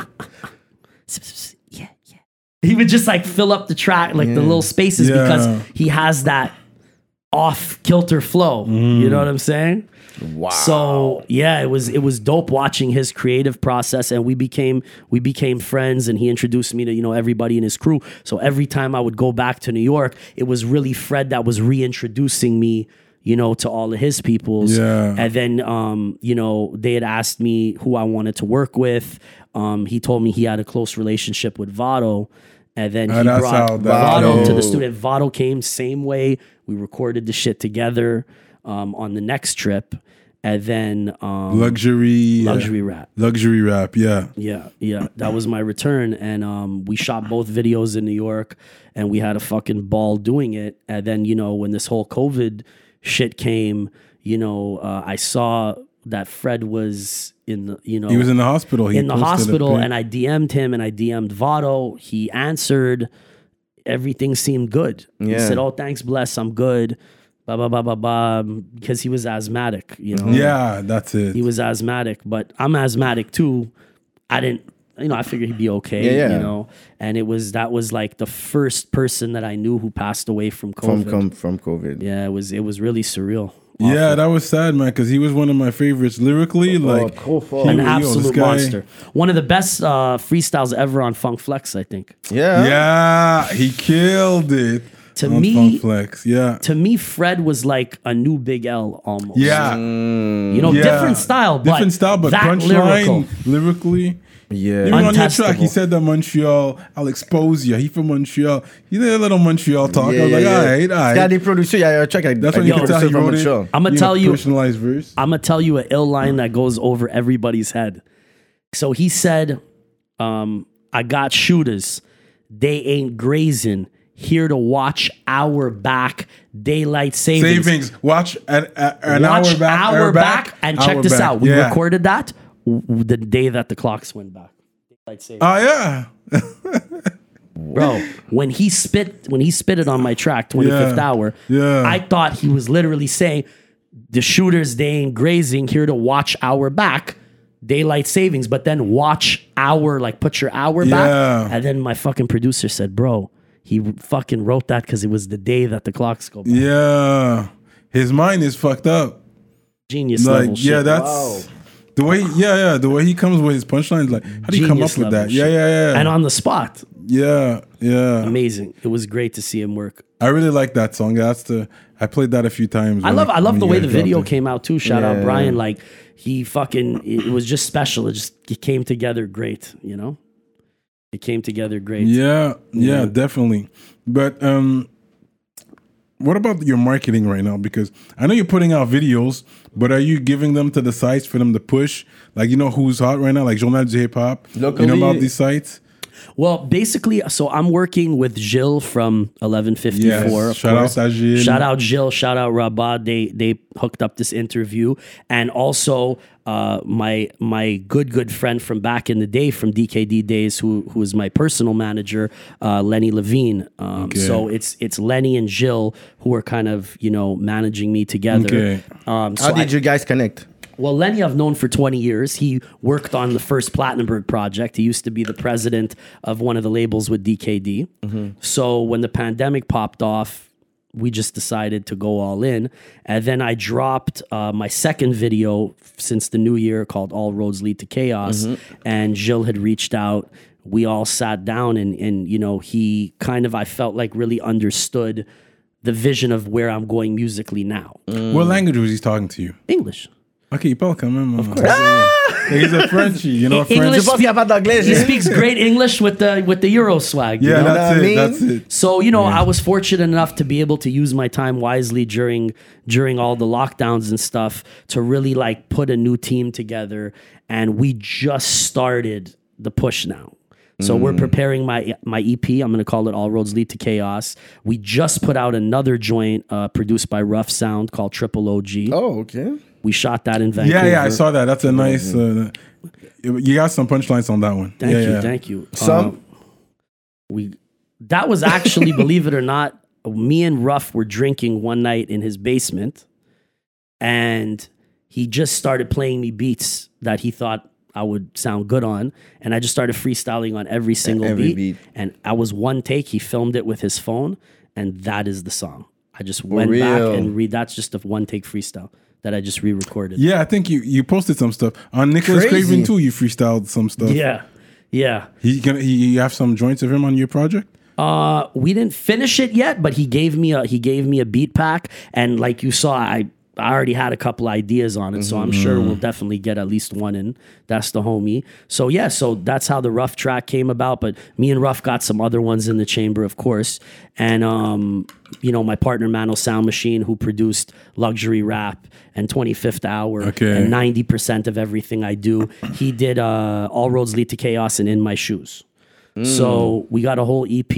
We just waiting on maybe a two, three features that that we're trying to lock in, but the Now, music's lo- pretty French locally or Any French? or are you still gonna aim the American market? more English probably. Um, but we might have an interesting curveball surprise. We're waiting to hear back now. But uh, the music's pretty much done, and I just been in the studio this whole fucking year, just grinding. You know, we shot four videos in in a, in in the last few months, and and we're getting ready to do more. So I really wanted to get back to the music full mm. time. You know? And do you feel like right now Montreal's giving you the love that you want right Or now? the You're getting the the hip hop keb culture scene like really recognize what she did for the last 20 years, 15 years. I mean, I did a great interview with J7. Shout out on MTL Oh, with and J- J7. shout out, guys. And I, J11, yeah. I think that people are starting to understand my story better and starting to figure out my journey and um, we're just getting started on the campaign. You know everything i do is long term. Like we have a mm-hmm. lot of music to put out. So i can't i think it's too early in the game for me to even say whether it is or it isn't. Like i'm just mm. starting first round of interviews. You guys are like the third people that i've sat down with. I was mm-hmm. always very you know like Skeptical? no, not at all. Just I wanted to wait for the right time Mm-hmm. to tell these stories, and I wanted to have great music to to put out at the same time. You know, So I know you had your podcast, Moment of Truth, that mm-hmm. you were doing as well. yeah, we were doing it right here on this set. So what happened to it? Uh, we had a great time doing it. But I think creatively, with one of the producers that you guys work with, mm-hmm. we had like a difference of opinion, you know, mm-hmm. and philosophy. And when the pandemic started, and it was going to be impossible for me to bring guys like Raekwon Onyx. and Snow and Onyx, and Yeah, yeah. I felt like we had a great momentum. Right, I'm talking like right up until February, and then the shit started in March. I knew that getting people from out of town and especially from the states would be hard for a long time. Yeah. My vision was to go more remote. You know, start doing things with Zoom and set up maybe a different set where we could do To things still have- remotely to have the international to continue to stills. grow you know and then you know i think they wanted to do more local stuff which they're already doing with you guys so if we're gonna cover the same guys on the same set Mm-hmm. it's not back worth to it. back i'm happy for what you guys are doing and i always support everything everybody does for the culture so i said you know Mm. what let me focus on the music and i'm very happy that i did you know Well, Oh, because hey, the brand was more on, you know, American artists. Well, I just wanted to do something for the English scene, period. But I mean, I did a lot of the English guys that I wanted to do. TJ. Flemings. Yeah, I did a lot of them. You know, I brought on Corey from Vintage Frames. I- Yeah, I, brought on Ricky D. I brought on um um fucking um what's his name Tommy Cruise. Tommy Cruise, yeah. Um, uh, yo, you even Lou got Sans Phelps. Pression didn't come to us. Yeah, this is crazy. SP. Sans pression came. You had him in Yes, English. he's- he, still hasn't come to He rap doesn't politique. want to go my to rap brother. Been politique trying to- because of Cyrano That- and his No. hard questions. He has beef with you. You guys have Yeah. to settle it with an old fashioned arm wrestle. He don't trust No, Cyrano he's hard my boy. questions. He's my OG. He's my big Yeah, brother. Uh, he's a great guy. Yeah. He was actually one of the last guests that we had before everything started Oh, wow. with the pandemic. Yeah. Yeah. K Spaz. Yeah. That's, that's when he used to rap in English. Oh man, we used to fucking party like crazy. He used to be a nutcase back. in yeah, the I know. That I know. Yeah, yeah. Never had a track with him. We actually did some work during the pandemic. Oh, for real? We did, but it's not ready to be released yet. I want to get all my shit out there. But yeah, I, I definitely do want to do a project with some French cats, Mm-hmm. and it's just the music's got to be right. So when we all had a little time off, I sent them a couple joints. I and sent me think back that's what's shit. missing. This is my opinion from your catalog. I think, well, you want the right ones, I know. And there's some big ones, you know that. Like Lost, Loud. Ok, you non, know on va, lui this- demander, on va lui demander ce qui est de cette génération-là. Il écoute. Okay, yeah. Who? Name me some French artists here. That, yeah. That's bumping right now. bumping right now. I mean, Loud's my people's. Mm-hmm. I, I- I love what Loud does. You know, Rough, me and him work together a lot. Mm. Um, they were just at the studio a couple weeks ago. Um, Larry, I think what Larry's doing Yeah. is great too. Yeah, you flavor. know, um, we have similar sensibility, similar vibes. Mm. Um, of course, Jill manages Enema. I Mm-hmm. love what those guys are doing. It's not my brand of hip hop, but it's can not- recognize the- yeah, the no, but you know what, bro? Like I'm not like we talked at the beginning. I don't pigeonhole myself. Mm-hmm. It doesn't have to only be a track you would hear a Fred the Godson on or whatever. Mm. I'll do other shit. It's just it has to be the right fit for Bless. Yeah, yeah. That's it. As long as I sound good on it, I'm down. Um, you know, um, uh, who are you guys feeling? well, you know, Mike's up. Uh, Shreeze. Shreeze, Tizo, uh, you know, Lebza is good. Lebza Ray. There's a there's a few out there that are that are doing. Who would good you things. see me collaborating with? In French? Yeah. Who do you guys like? Well, Parce you know what? lyrical. Je le verrai avec Koriass euh, pour faire Koriass. the lyrical side. You know, he's a he's a big name. He's he lives in Quebec now, but he's from here. Des tracks Um, peut-être. Yeah, Ditrak. Gay track. These are Yes. lyrical Nicholas ones. Craven, right? Yeah, Yeah, they he's had with Nicolas Yeah, he Craven. had Yeah. a track with. These are lyrical guys. Mm-hmm. So I see you going bar to bar. These guys could keep up with you. Yeah, because it's true. The new generation, they're not all about bars. They're about vibe. Of course, they're vibing on the beat. Vibes very important. Very too. important. The That's why they're gotta be yeah. right. So they're- a lot of them are winning with their vibes. Hell yeah. You Plus know? Koriass, Koriass be blessed. That would be so crazy. I think that would Well, be you know crazy. his DJ's Manifest, who's Manifest, also part yeah. of Plattenberg. That's my Fait que tu vois, brother. fait que Ah, ok. Écoute, écoute les shows. Okay, so you know these names we're mentioning. Okay, Il okay. c'est juste que. Yeah. I'm good friends with Patro from 16 Pads and okay. Carlos from Joyride. So Yeah, yeah. they always keep me up on you know whoever's whoever's bubbling. yeah, you know? yeah. Wow. But I see you with those guys because those guys will be able to keep up with you. Dope. On uh, you know, bar to bar sparring. I see these guys. Hell yeah, hell yeah. I A mean- raccoon. That's another one. Raccoon I heard his name, but I haven't I haven't Yeah. heard his. Uh, A good Yeah. spitter for he's the a younger spitter. generation. and he's a young spitter. Like you know, who from France do you guys like right now? France, Ninho, Ninho's my favorite one. number one for me. From, yeah, me too. Freeze Corleone. Freeze Corleone. He's he lived in Montreal at one point. My my homie from back in the day, Wynuk. yeah, they're close. Exactly. Yo, Freeze Corleone exactly. is. I know I know Enoch and his brother from when I'm a kid, 20 years. Yeah, yeah. We his brother used to work at a hip hop shop downtown. Of course, yeah. Yeah, yeah. Till today is the biggest name from Montreal in France. Yeah? Why not? Why not? is the most popular person outside of Canada. I love that. Rapper outside of Canada. Yeah. Good dude, man. Good dude. Always Smart dude. Always was supportive Les of my chaussures passent shit. à fond, t'entends, négro? Uh, always was supportive of my shit, man. Yeah. Yeah, shout out to him. He's a smart dude, Yo, man. He knows trop what he's doing. We're just waiting on his next album. Yeah. We want him to come here. He hasn't Yeah, he- come yet, but yeah. Uh, but from France, who else do I listen to? I mean, Booba is, you know, a legend. Booba. You know, Kaaris, I I, re- I still enjoy listening to. Um, you know, I, it's not all the France music from France T'aimes that makes Maes? it here. T'aimes Maes aussi? Mice, I like. He has Maes, some yeah, hits. Maes, yeah. Mice has some hits. Yeah, yeah, yeah. But they don't all make it here, you know what I mean? They have a lot of underground ones that when I follow them, I'm like, yo, this is good, but they don't all make it here. You know who I'm feeling not from France, but from Euro? British rapper, Ghetts. Ghetts. Yeah. Ghetts is nice. Yeah, yeah, yeah. I was up on Ghetts early. Some UK rap is good. I listen, yeah, yeah. They, Have you heard of uh, Skyfall? From uh, I think he's from DG, DG. and, And he's uh, he has He's making he a has some himself. yeah you need to look UK? up on him. It's and in UK English. He like I think English. Virgil Abloh, you know, co-sign him, and he has some some some uh, buzz out out Yeah, there. in UK, he has a buzz. Skyfall. and he's, I'll he's, a, him and out. he's a Yeah, guy yeah. from DG. yeah, oh, yeah. dope, dope, dope, dope, dope. He- but his, his, yeah, his rap is like UK rap. Yeah. That trap, that, Yeah, that's yeah. dope. That yeah. drill, that UK drill, Yeah, has. from DG, I believe. Yeah. That's dope. That's dope. Yeah, Ghetts killing it, bro. Yeah. eh? Ghetts, Skepta, all those guys. Yeah. Skepta, I Skepta, think he's yeah. on the new uh, Meek Mill's album. Je pense. I think he's the Skepta's one. been big for a couple years Celui now. Even qui, Drake qui, fucks with him too. celui qui yeah, Adele, yeah. là. Il chira Adele, Were you- bien who- normal. And American, American rappers, who you listen to today? Man, Little baby. I like Little Baby. I like Little Baby. Um, I fuck with uh, I fuck with Dave East. Yeah. I Okay, fuck that New with- York vibe. You, I you, fuck come, with- you came back to that New York vibe, man. Yeah, I fuck with all the new New York guys. I like Bodega Bamz.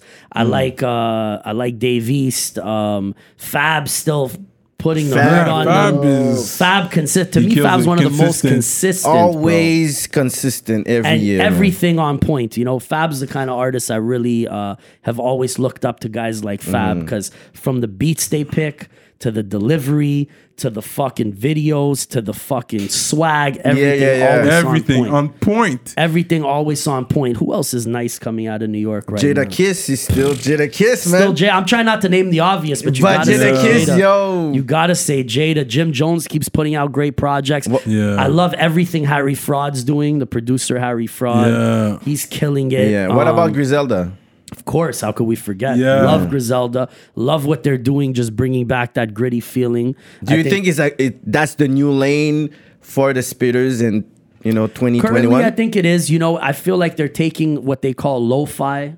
Yeah. They're bringing back that old trip hop vibe. Exactly. They're putting that those minimal drums. no drum or Yeah. minimum. Yeah. you know and and they're just kind of going like like off like i think even a guy like action bronson deserves a little more credit because he was one of the first new guys to just spit Mm. on like ignorant loops with like minimal drums Yeah. and then griselda just took it to the Next whole next level. level you know and largely because not only is you know they're all amazing but the swag is is is is really really um, special with those guys. But do you think Montreal is ready for that sound? Because I know Nicholas Craven's trying to put Yeah. that little flavor there, Yeah, but I I, don't look, know I if mean, they're ready. that- We're always late here. yeah, you know, um, personally, I've been on that vibe since before Griselda was Griselda. Rock you know? Marciano and all that shit. Roc Marciano, of course. even Ghostface was l- touching Ghostface that. is the godfather Yeah, of all yeah, of that. exactly. Yeah, yeah, You know, Ghostface. real real hip hop heads like us always been on that shit. Mm. We always understood, okay, he's just rapping on a loop, so you Mm-hmm. could kind of feel the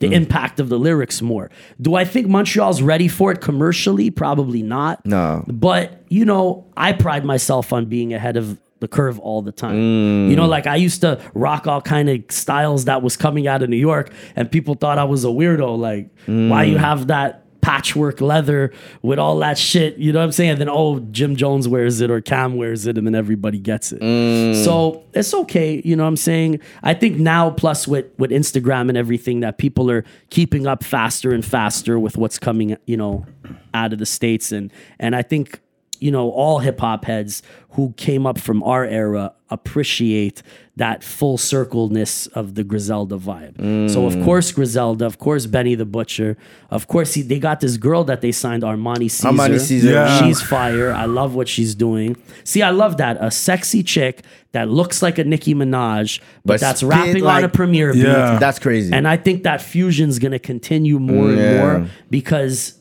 stylistically, right? Even with fashion, what's he wearing right now? Polo mm. sport. That's an obvious throwback to the shit we grew up on. Yeah, exactly. And I think music is right behind fashion. Yeah. Exactly. People were sampling the 80s, then the 90s, then the early 2000s, Yeah. then the mid 2000s. So I think it's just a full circle moment for hip hop. And that sound, that Griselda sound, will continue to expand. I'm telling you. There's this I have some new names though for you. Please shoot. Bizzy Banks. Have not heard him. And he went to Funk Flex too. He, Bizzy Banks? Yeah. C'est pas, Top le five, nouveau, yeah, c'est pas le nouveau gars de Griselda? Non, il est pas Griselda. Non? He's from Brooklyn. Ok. He's, he's hard. Uh, Chef G. I've heard him. Euh, C'est pas un Yes. haïtien, là?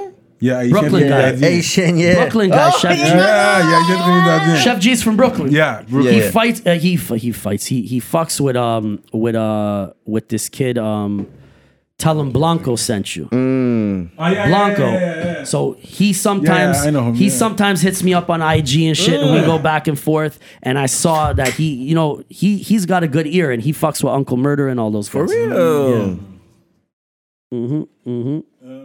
L'autre gars qui est Crip, là, il est grand.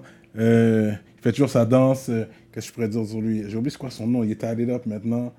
Tu Euh, de qui je parle. De, de... De Brooklyn aussi. Ah, attends. Il- euh, Pop Smoke. Of course. Il, le panel- il est un panel de Pop Smoke. I forgot his name. Ouais, j'ai oublié le nom. But, Tu uh, parles de... Fi- Fivio? Fabio Foreign. Oh yeah, he worked with Nas. Yeah, he has a track. He has a track with Nas. Of course, Fat Joe's been ridiculously consistent lately. Sure. Fat Joe's been consistent lately. Super consistent. Yeah. Joe, huh? Fat Joe. Um, Yeah. uh, I love, of course, the latest Nas album. Yeah? Incredible. I think it was great. No, the track, like- with, the track with Lauryn Hill is... yeah, Yeah, I'm it's happy he got. Lauryn Hill back rapping. Hell yeah. Because she was the, my favorite female rapper, even though she didn't drop so many albums, rap Hell albums. yeah. There's a lot of females coming up right now, like at spitters. Spitters, Yeah, I was listening to one just now from uh, uh, f- Milwaukee. Straight up, I think she's gonna be signed to QC, the label. Wow. Anyways, this is T'as a pas vu euh, la nouvelle de la l'haïtienne dans euh, Young Money? No. Tu checkeras. euh, Ah, yeah? Rax, ouais. C'est la nouvelle euh, protégée de Young Money, là. C'est une- et C'est une H. You make a lot of food references in your bars as well. I've never noticed, but it's funny. I must. I don't know. This is why you have, you know, that. Yeah. like you know about New York food bodegas and stuff like that. Yes, yes. Yeah. On the last track, I said Chopped about cheese. a chopped You know cheese. that, yeah. And Mm. it's funny because I did the same thing. I did do a food bar on the Fred track too. Mm. Yeah. Yeah, I noticed that because you know obviously we grew up going to New York too. Yo, you foodie, that's So why. and I'm a foodie. yeah. That's why you come get me. My favorite shit to eat in New York is really just the the corner store bodegas, those Yeah. delis, those sandwich Those counters. sandwiches. I got a mean Philly cheesesteak, mean chopped cheese, and my favorite is the chicken cutlet. With some with some with some American cheese, jalapenos, Jalapenos, mayo mustard. yeah. You handle spicy. on a hero. They call a hero, which is a baguette, but Yeah. they call it a hero. Yeah. So you get that sub bread with that chicken cutlet to die for. Go to any corner spot when you guys go to New York. Order that sandwich. You will not be disappointed. Straight up. Okay, so you know about will not be spicy. disappointed. And uh, I think you also oxtail. You eat oxtail? I eat a lot of West Indian food. Straight I grew up eating, you know, Frontline, Tropical Paradise, Yeah. Curry House. Okay. Yeah. That's that was my to go studio food. I would always double park my car Mm. Yeah. at, at um at um Tropical Paradise. and Yeah. Take my little my little uh roti or my Yeah. double Yeah. or my uh, jerk plate to go or my stew chicken to go. Yeah. Yeah. I'm a foodie too, you know. I just like anything authentic, anything spicy. I put hot Straight sauce on everything. Okay, so yeah, you can handle your hot sauce, you eh? I love my hot sauce. Me too, bro. I just need to cut down on the carbs, you know. yeah, I hear you. I hear you. We're man. getting we're getting back into game shape now. Yeah. So I'm gonna torture myself for the next few months and uh, and try and drop a few pounds. Well, they say intermittent fasting as well is good. for me, I gotta go no carbs, no sugar. Straight up. eh? Nothing else works because I'm a glutton. I just Hence why you're drinking gin and not dark liquor. That helps. yeah, I shouldn't be Less drinking sugar? beer, but Or we're beer, celebrating. okay. We're Yeah, right now we We're celebrating, celebrating. celebrating hip hop right now. Cheers Yeah, to hip hop, yeah. gentlemen. Thank you for having me. Yeah. Thanks for coming. We appreciate. My appreciate pleasure. Long overdue. We always used to bump into each other, but we never really got Yeah. to Yeah, chop it yeah, up. yeah. Um, Have you? Have you, managed. At one point, you were promoting clubs as well. Yeah. Yeah, I- Confessional. yeah, uh, yeah, yeah. I'm throwing uh, throwing events with my partner KC.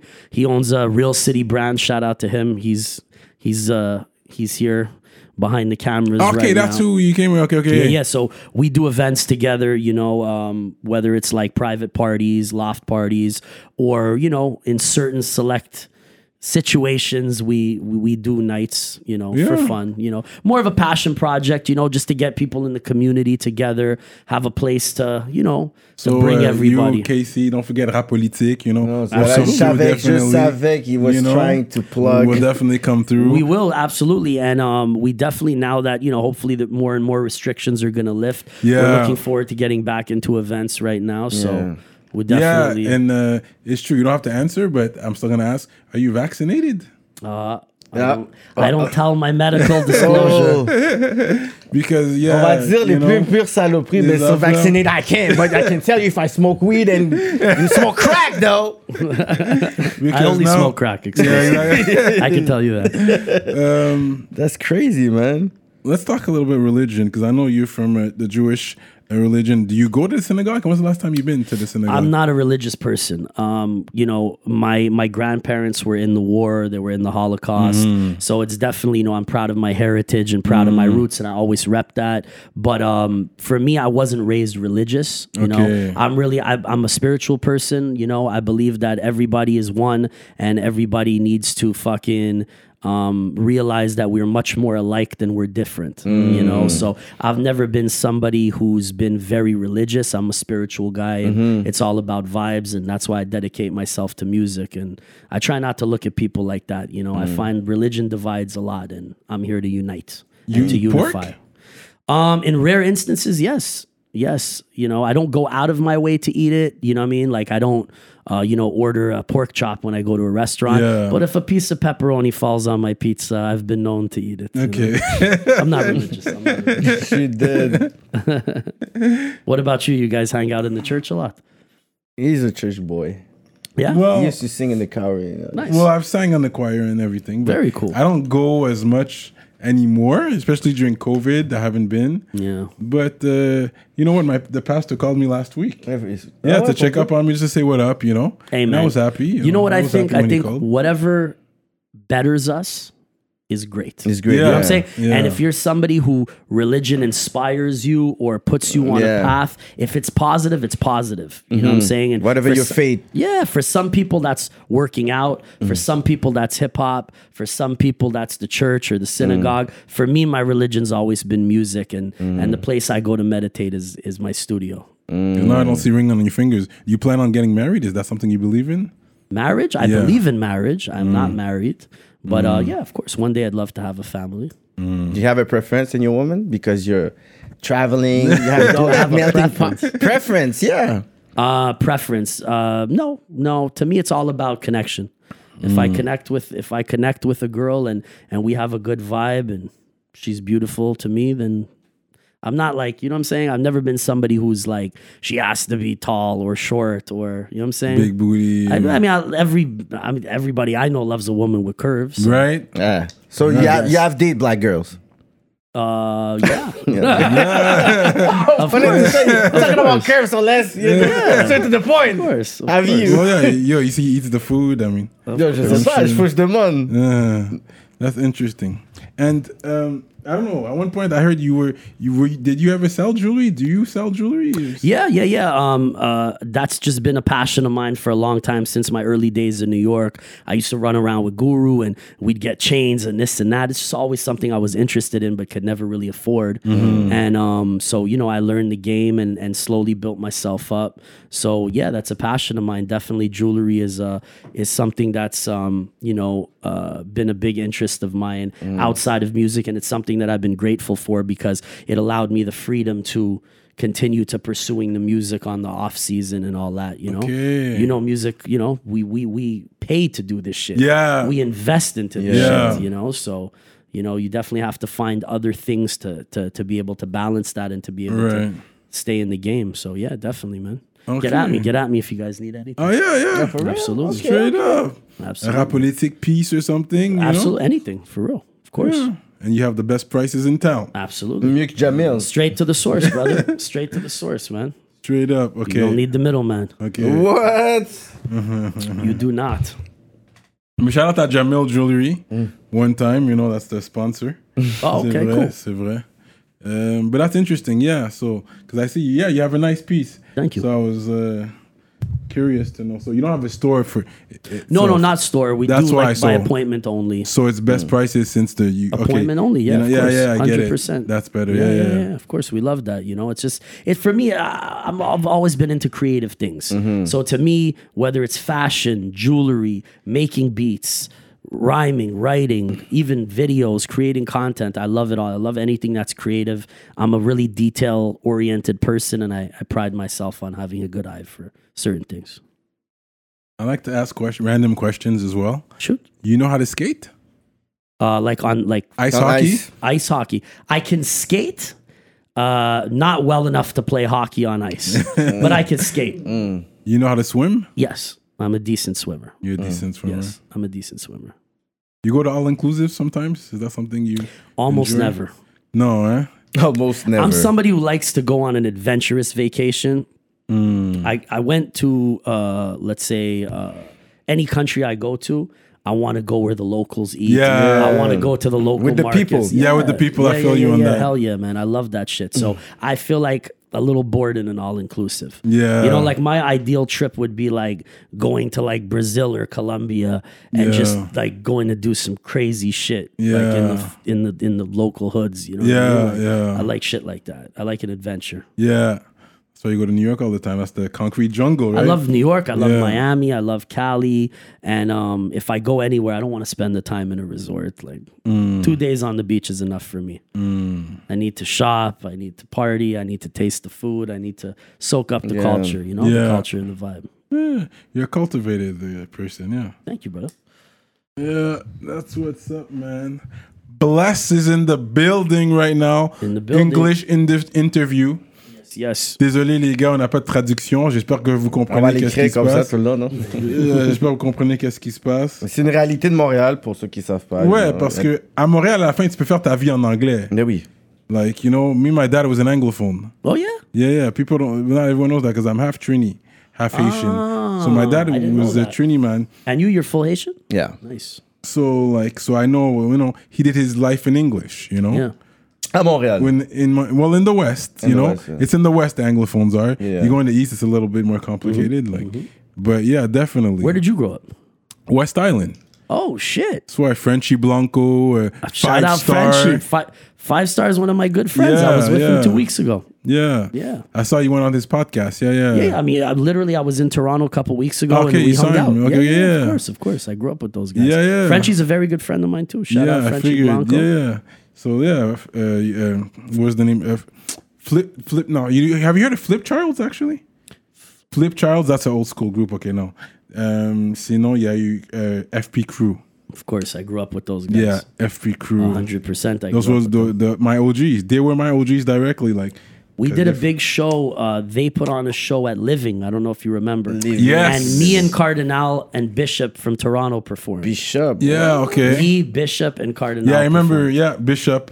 He was a big battle guy. He went Yeah. on 106 & Park. This guy. Yeah, yeah, il était loin là. Yeah, yeah. He went là. far in 106 People always in used to Park. want me and Bishop to have a rivalry But because why? he was Toronto, He was a Montreal. battle guy, you were a battle battle guy. guys. You know, he was uh, white, whatever, he half Spanish, whatever. he battle was. of the he white looked white. rap. The Yeah, battle of the looked white. non-black Yeah. battle rap MCs yeah. in Canada, and people always used to want us to hate each other, but we just got along. Like, Yeah, yeah. I, I liked him. Yeah. So we were always he would show me love, I'd show him love, and people, oh, you guys should. And I'm like, yo, we sorry, we get along, and it's really Sorry no for the- no rivalry. Without Oh, naming wow. yourself, wh- wh- what's the greatest? Who's the greatest rapper Canada has ever had?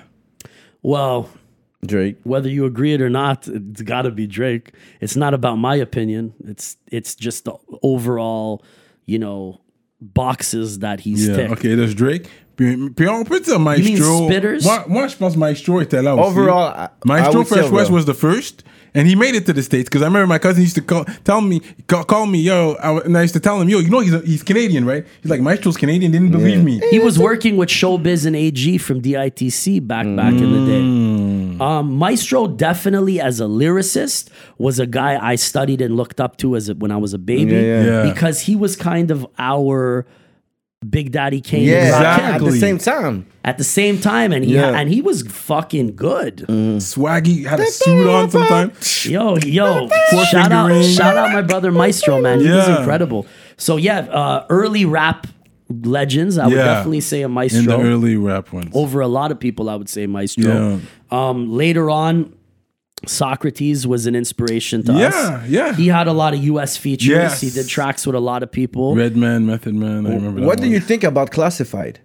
Uh, I like Classified actually. Uh, we've met many times. Mm. Oh, yeah? I just like me and Classified. We partied many times. We hung Oh, out. He has my Okay. Mm. number. Good people's. It's just we make a different kind of hip hop. hip-hop. Yes. You know what I'm saying? Yes. Um, but I appreciate what he does. He was on I fire, think man. he was. He's the Canadian rapper that had the most success within Canada. Yeah. Yeah. Yeah. Within soldier- Canada. c'est le soldier He- canadien. Yeah, he was a Canadian rapper. Yeah. Yeah. Because he was playing on this uh, radio. Yeah. like 2013, radio. 2014, He had a few 2015, hits, c'était. But he was stuck in Canada. Like, Yeah, yeah. The Americans didn't want to hear nothing about him. Yeah, him. I just But- I just felt like the kind of hip hop that I was interested in doing was a little edgier, Mm. maybe you know, and um, I just make dark music and I just like edgy shit. Yeah, yeah, and sometimes I know it's not that I want it to be underground or I want it to be commercial. It just has to be realistic for me. So Mm. sometimes I'll put a record out.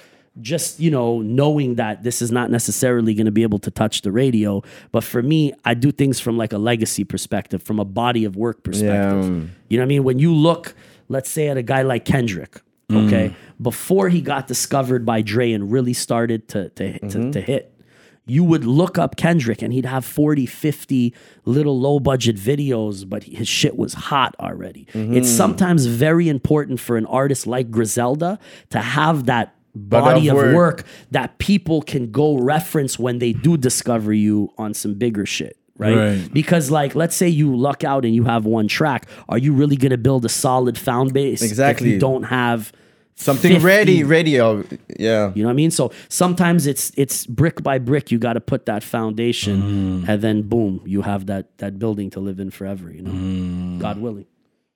Do you rem- remember that the, that group in Toronto, Raising Cane? Mm-hmm. Yo, I think they were Citizen like, Kane, I think Citizen Kane. was. I think Yeah. they were probably the the the dopest. Hip hop trivia. P Thug from Chromeo. You know the one with the beard. Yeah.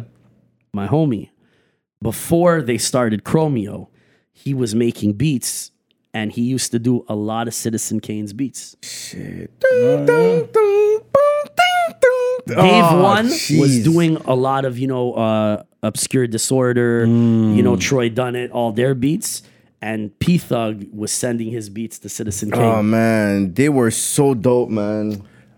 You Ghetto know- Concept was dope Ghetto too, Co- they, oh, Yeah, they were dope. Concept. And Too they had much. big videos too. Yeah, yeah. Snow, very overlooked. Yo, I, I literally the first time Snow performed that song with Daddy Yankee, the, the mm-hmm. Con Calma, the big hit. Okay. he came here to this to my Yeah, yeah. podcast. We, I saw the day. episode. Yeah.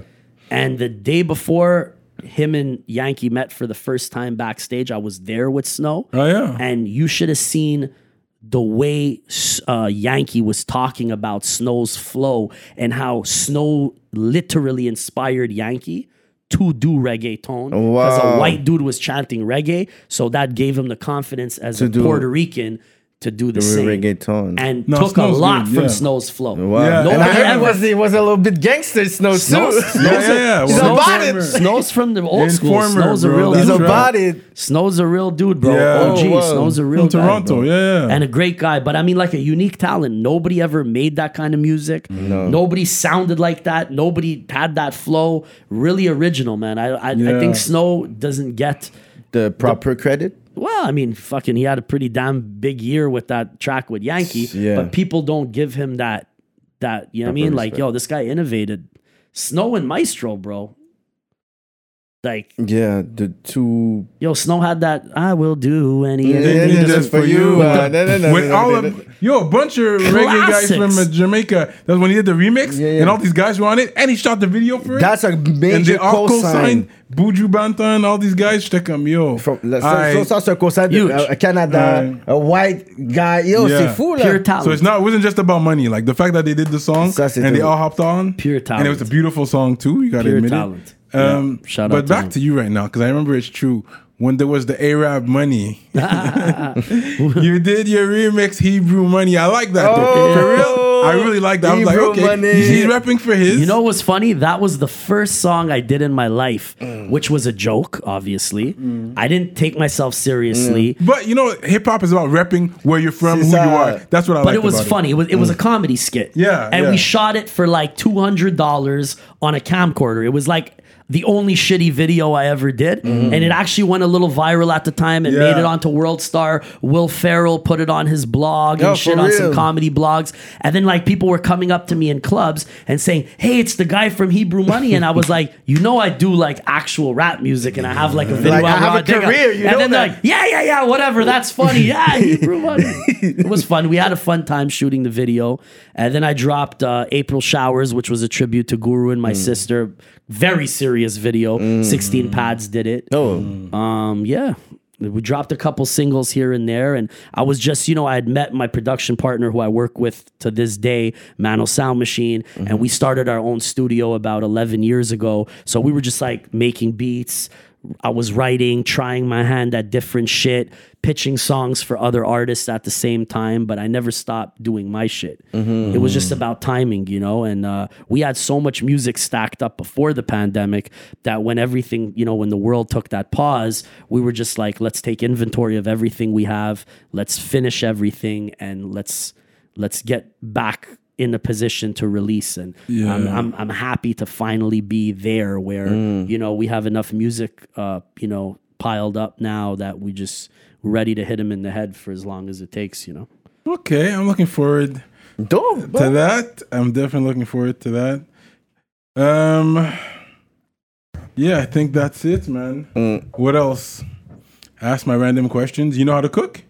absolutely not can't even make a not. grilled cheese Oh, for real. but I can eat well You're an Uber Eats guy. uh I'm a I'm a eat everything like uh ordering uh king of fast food um need to eat less carbs yeah I need to get back on my regimen No, but I feel you on that. You know what? Greek salads are the best with a piece of meat on the side, steak, Absolutely. chicken, whatever. But I love my Greek salads as well. Greek, Lebanese food, all that super healthy. Yeah, yeah. I need to get, back it. on that. Get off the pizzas and the subs and the Yeah. cheeseburgers, but it's so Ça good. goûte bon, man. It's so good, man. I mean, you get one cheat day per week, maybe. You know what I really, really love? What I'm a real sucker for? Authentic Oh, tacos. for Oh yeah. Like the real tacos Yeah. El Pastor, like the real shit on St. Hubert. Like that's that's my kryptonite. Right Oh there. yeah. What's the best taco spot? Yeah. Um, I like uh, the spot that's in Jean Talon Market, Mm. uh, El Roi de Taco or something. Jean Mm-hmm. Okay, Talon Market, very okay. good. There's another dope spot on um, Saint Hubert. I forget the name in the in the plaza there. That's dope. That doesn't seem yeah, bad. yeah, Okay. yeah, yeah. All the best taco spots are in more in the east. You know. Yeah, San Hubert because they have a good Spanish community there. So they have some good Spanish restaurants there, actually. Yeah. Oh hell's yeah. In general, yeah, yeah. Indian food. I love Indian food. also. Your butter chicken and all Love that. all you that. know? Love all that. Yeah, because it's spicy too. Way I They grew got- up on that. Indian food is good, and um, yeah, it's spicy. Everything you eat there is spicy. I they think- know spice. Uh, yeah, they, they you took the words out They of my know mouth. Their rice is amazing, and their spices to die for. Their yeah, sauces are to die yeah, for. Yeah, I agree with A lot that. of people sleep on that. And if you ever go to Toronto, the illest shit to have there that you never get here on a foodie tip, it's a butter chicken roti, Oh yeah, an Indian roti. They don't they don't make it's none not of- the same. Yeah, oh at all. It's like a roti roti, Yeah. but it's with fucking butter chicken, spicy though, not yeah. sweet. Yeah, yeah, spicy butter chicken in the roti. Yeah. You're gonna stink after you eat it. Yeah, yeah. But it's heaven on earth. I, I guarantee you will love it. It's worth the smell. Yeah. Um, I'm gonna shout out the ministers Mm-hmm. of. euh, je shout out les ministres de Patreon. Vous savez, ça va continuer sur Patreon, guys. Euh, donc, shout out aux ministres de Patreon. Montreal Urban Music sur Instagram, Librairie Racine Montréal, Centre Sud 125 D-Town. Big shout out to Mystique et Victo, Envivo Photo Booth, Dualité, Marc 47, ConceptionLogo.com, J Magistrat Saints, Dope More, Jonathan Breton. Je crois que c'est un nouveau lui, Jonathan Breton. Shout out to you, man. Medus Mastering, Mike Zop, YFX, LP, EmpireDurag.com, L'Atelier, Duo de Chef, gros au Chef Ray, Simon Bourque, DJ Flash, Nibi704, Zedelax, Jivoire.com, Jonel Graphiste, Bugsy STL, JDMD, l'autre, Young Self et Alex. Gros shout-out à vous, les ministres de Patreon. Merci pour la force. Sans vous, il n'y a pas de nous. Merci qu'on puisse euh, garder l'électricité on dans les studios de rap politique. N'importe quoi. Donc, on est toujours avec Bless. You, you, What's you- uh, what's the final word before we go on Patreon? Maybe we could spit some bars on uh, on, on some Patreon? instrumentals on the Patreon. Patreon. So yeah, acapella. Patreon. That's for Patreon, les Patreon. okay. You know what I mean? Because I know you're a spitter. You're a spitter spitter. Ouais. You're not one of those bootleg. Uh, oh, comment I need to remember my Oh, verse. arrête, arrête. Hold on, I forgot. Let me take out my phone. If I I, forget my do that. verse, I just freestyle. R- Rends pas You know what I hate? l'aise. No, no, c'est vrai, but I hate when people spit from their phone. Like you're gonna go to radio Yeah, nah. and you take out your phone and you're like this. Nah. Yeah, yeah, c'est pas la même Nah. Yo, I fast forward. I'm like skip. I can't. I Yeah. can't. It's not the same. Like, why are you reading for? No, I hate when they do that. Yeah. that- But shots fired. You know, I mean, if you feel like you the bullet was for you, then man down. I actually saw you performed on the Lorena podcast. I Yeah. did With no phone in his yeah, hand. yeah, I saw. I saw. It was cool. I watched it. Yeah, when I they told me like that. they wanted me to do it, I looked it up and I saw you. I saw you there. It was cool. Yeah, no doubt. Shout out l'Arena, man. Yo, shout out, man. Yeah, yeah. Shout out tous les autres podcasts. Culture, j'aime qu'est-ce qu'ils font. You know about Culture? I saw, but I haven't been on their, Yeah. on their thing yet. They're a podcast as well. No, c'est plus, um, you know, like capsule, like Okay. 20 minutes. Max, Ba- ba- ba- like ba- 10 to 15 minute interviews. Dope. But it's they do it well. It's really well done. I like what they're doing. Dope. Um, but I'm happy you came through, bro. Thank you for having You me. You know what I mean? You're you're a legend in the game. That we Yeah. gotta say it. Thank you. What you've done is legendary. No one was able to redo what you've done. Thank you. I don't know from here who's been signed in the states. Uh, okay, there's the guy from uh, Burgundy. Le panel de Burgundy qui était venu là. Nate, Nate? Husser. Nate Yeah, shout out Hustle. Yeah, Nate Husser. He signed to an American label. in LA. Uh, is in New York, I think. But uh, yeah. Anyways, what's the final people? Uh, final word for the people that are listening? Um, pleasure being here. Uh, definitely check out the new single just dropped last week, Triple OG, produced by Rough Sound. Uh, we got two other joints out right now. In My Shoes, produced by Mano Sound Machine, and All Roads Lead to Chaos. That's my last videos. Check them out, run them up, share them, enjoy them. Um, new EP coming up. All Roads Lead to Chaos is the name of the EP as well. And uh, we're going to keep bringing that fire music and that fire content for y'all. All right. Stay blessed. Check me out on Instagram at official bless. Subscribe to my YouTube channel. And um, let's keep fucking putting out this music, man. C'est ça. On est hâte comme ça, rap politique. Checkez Patreon, ça va être chaud.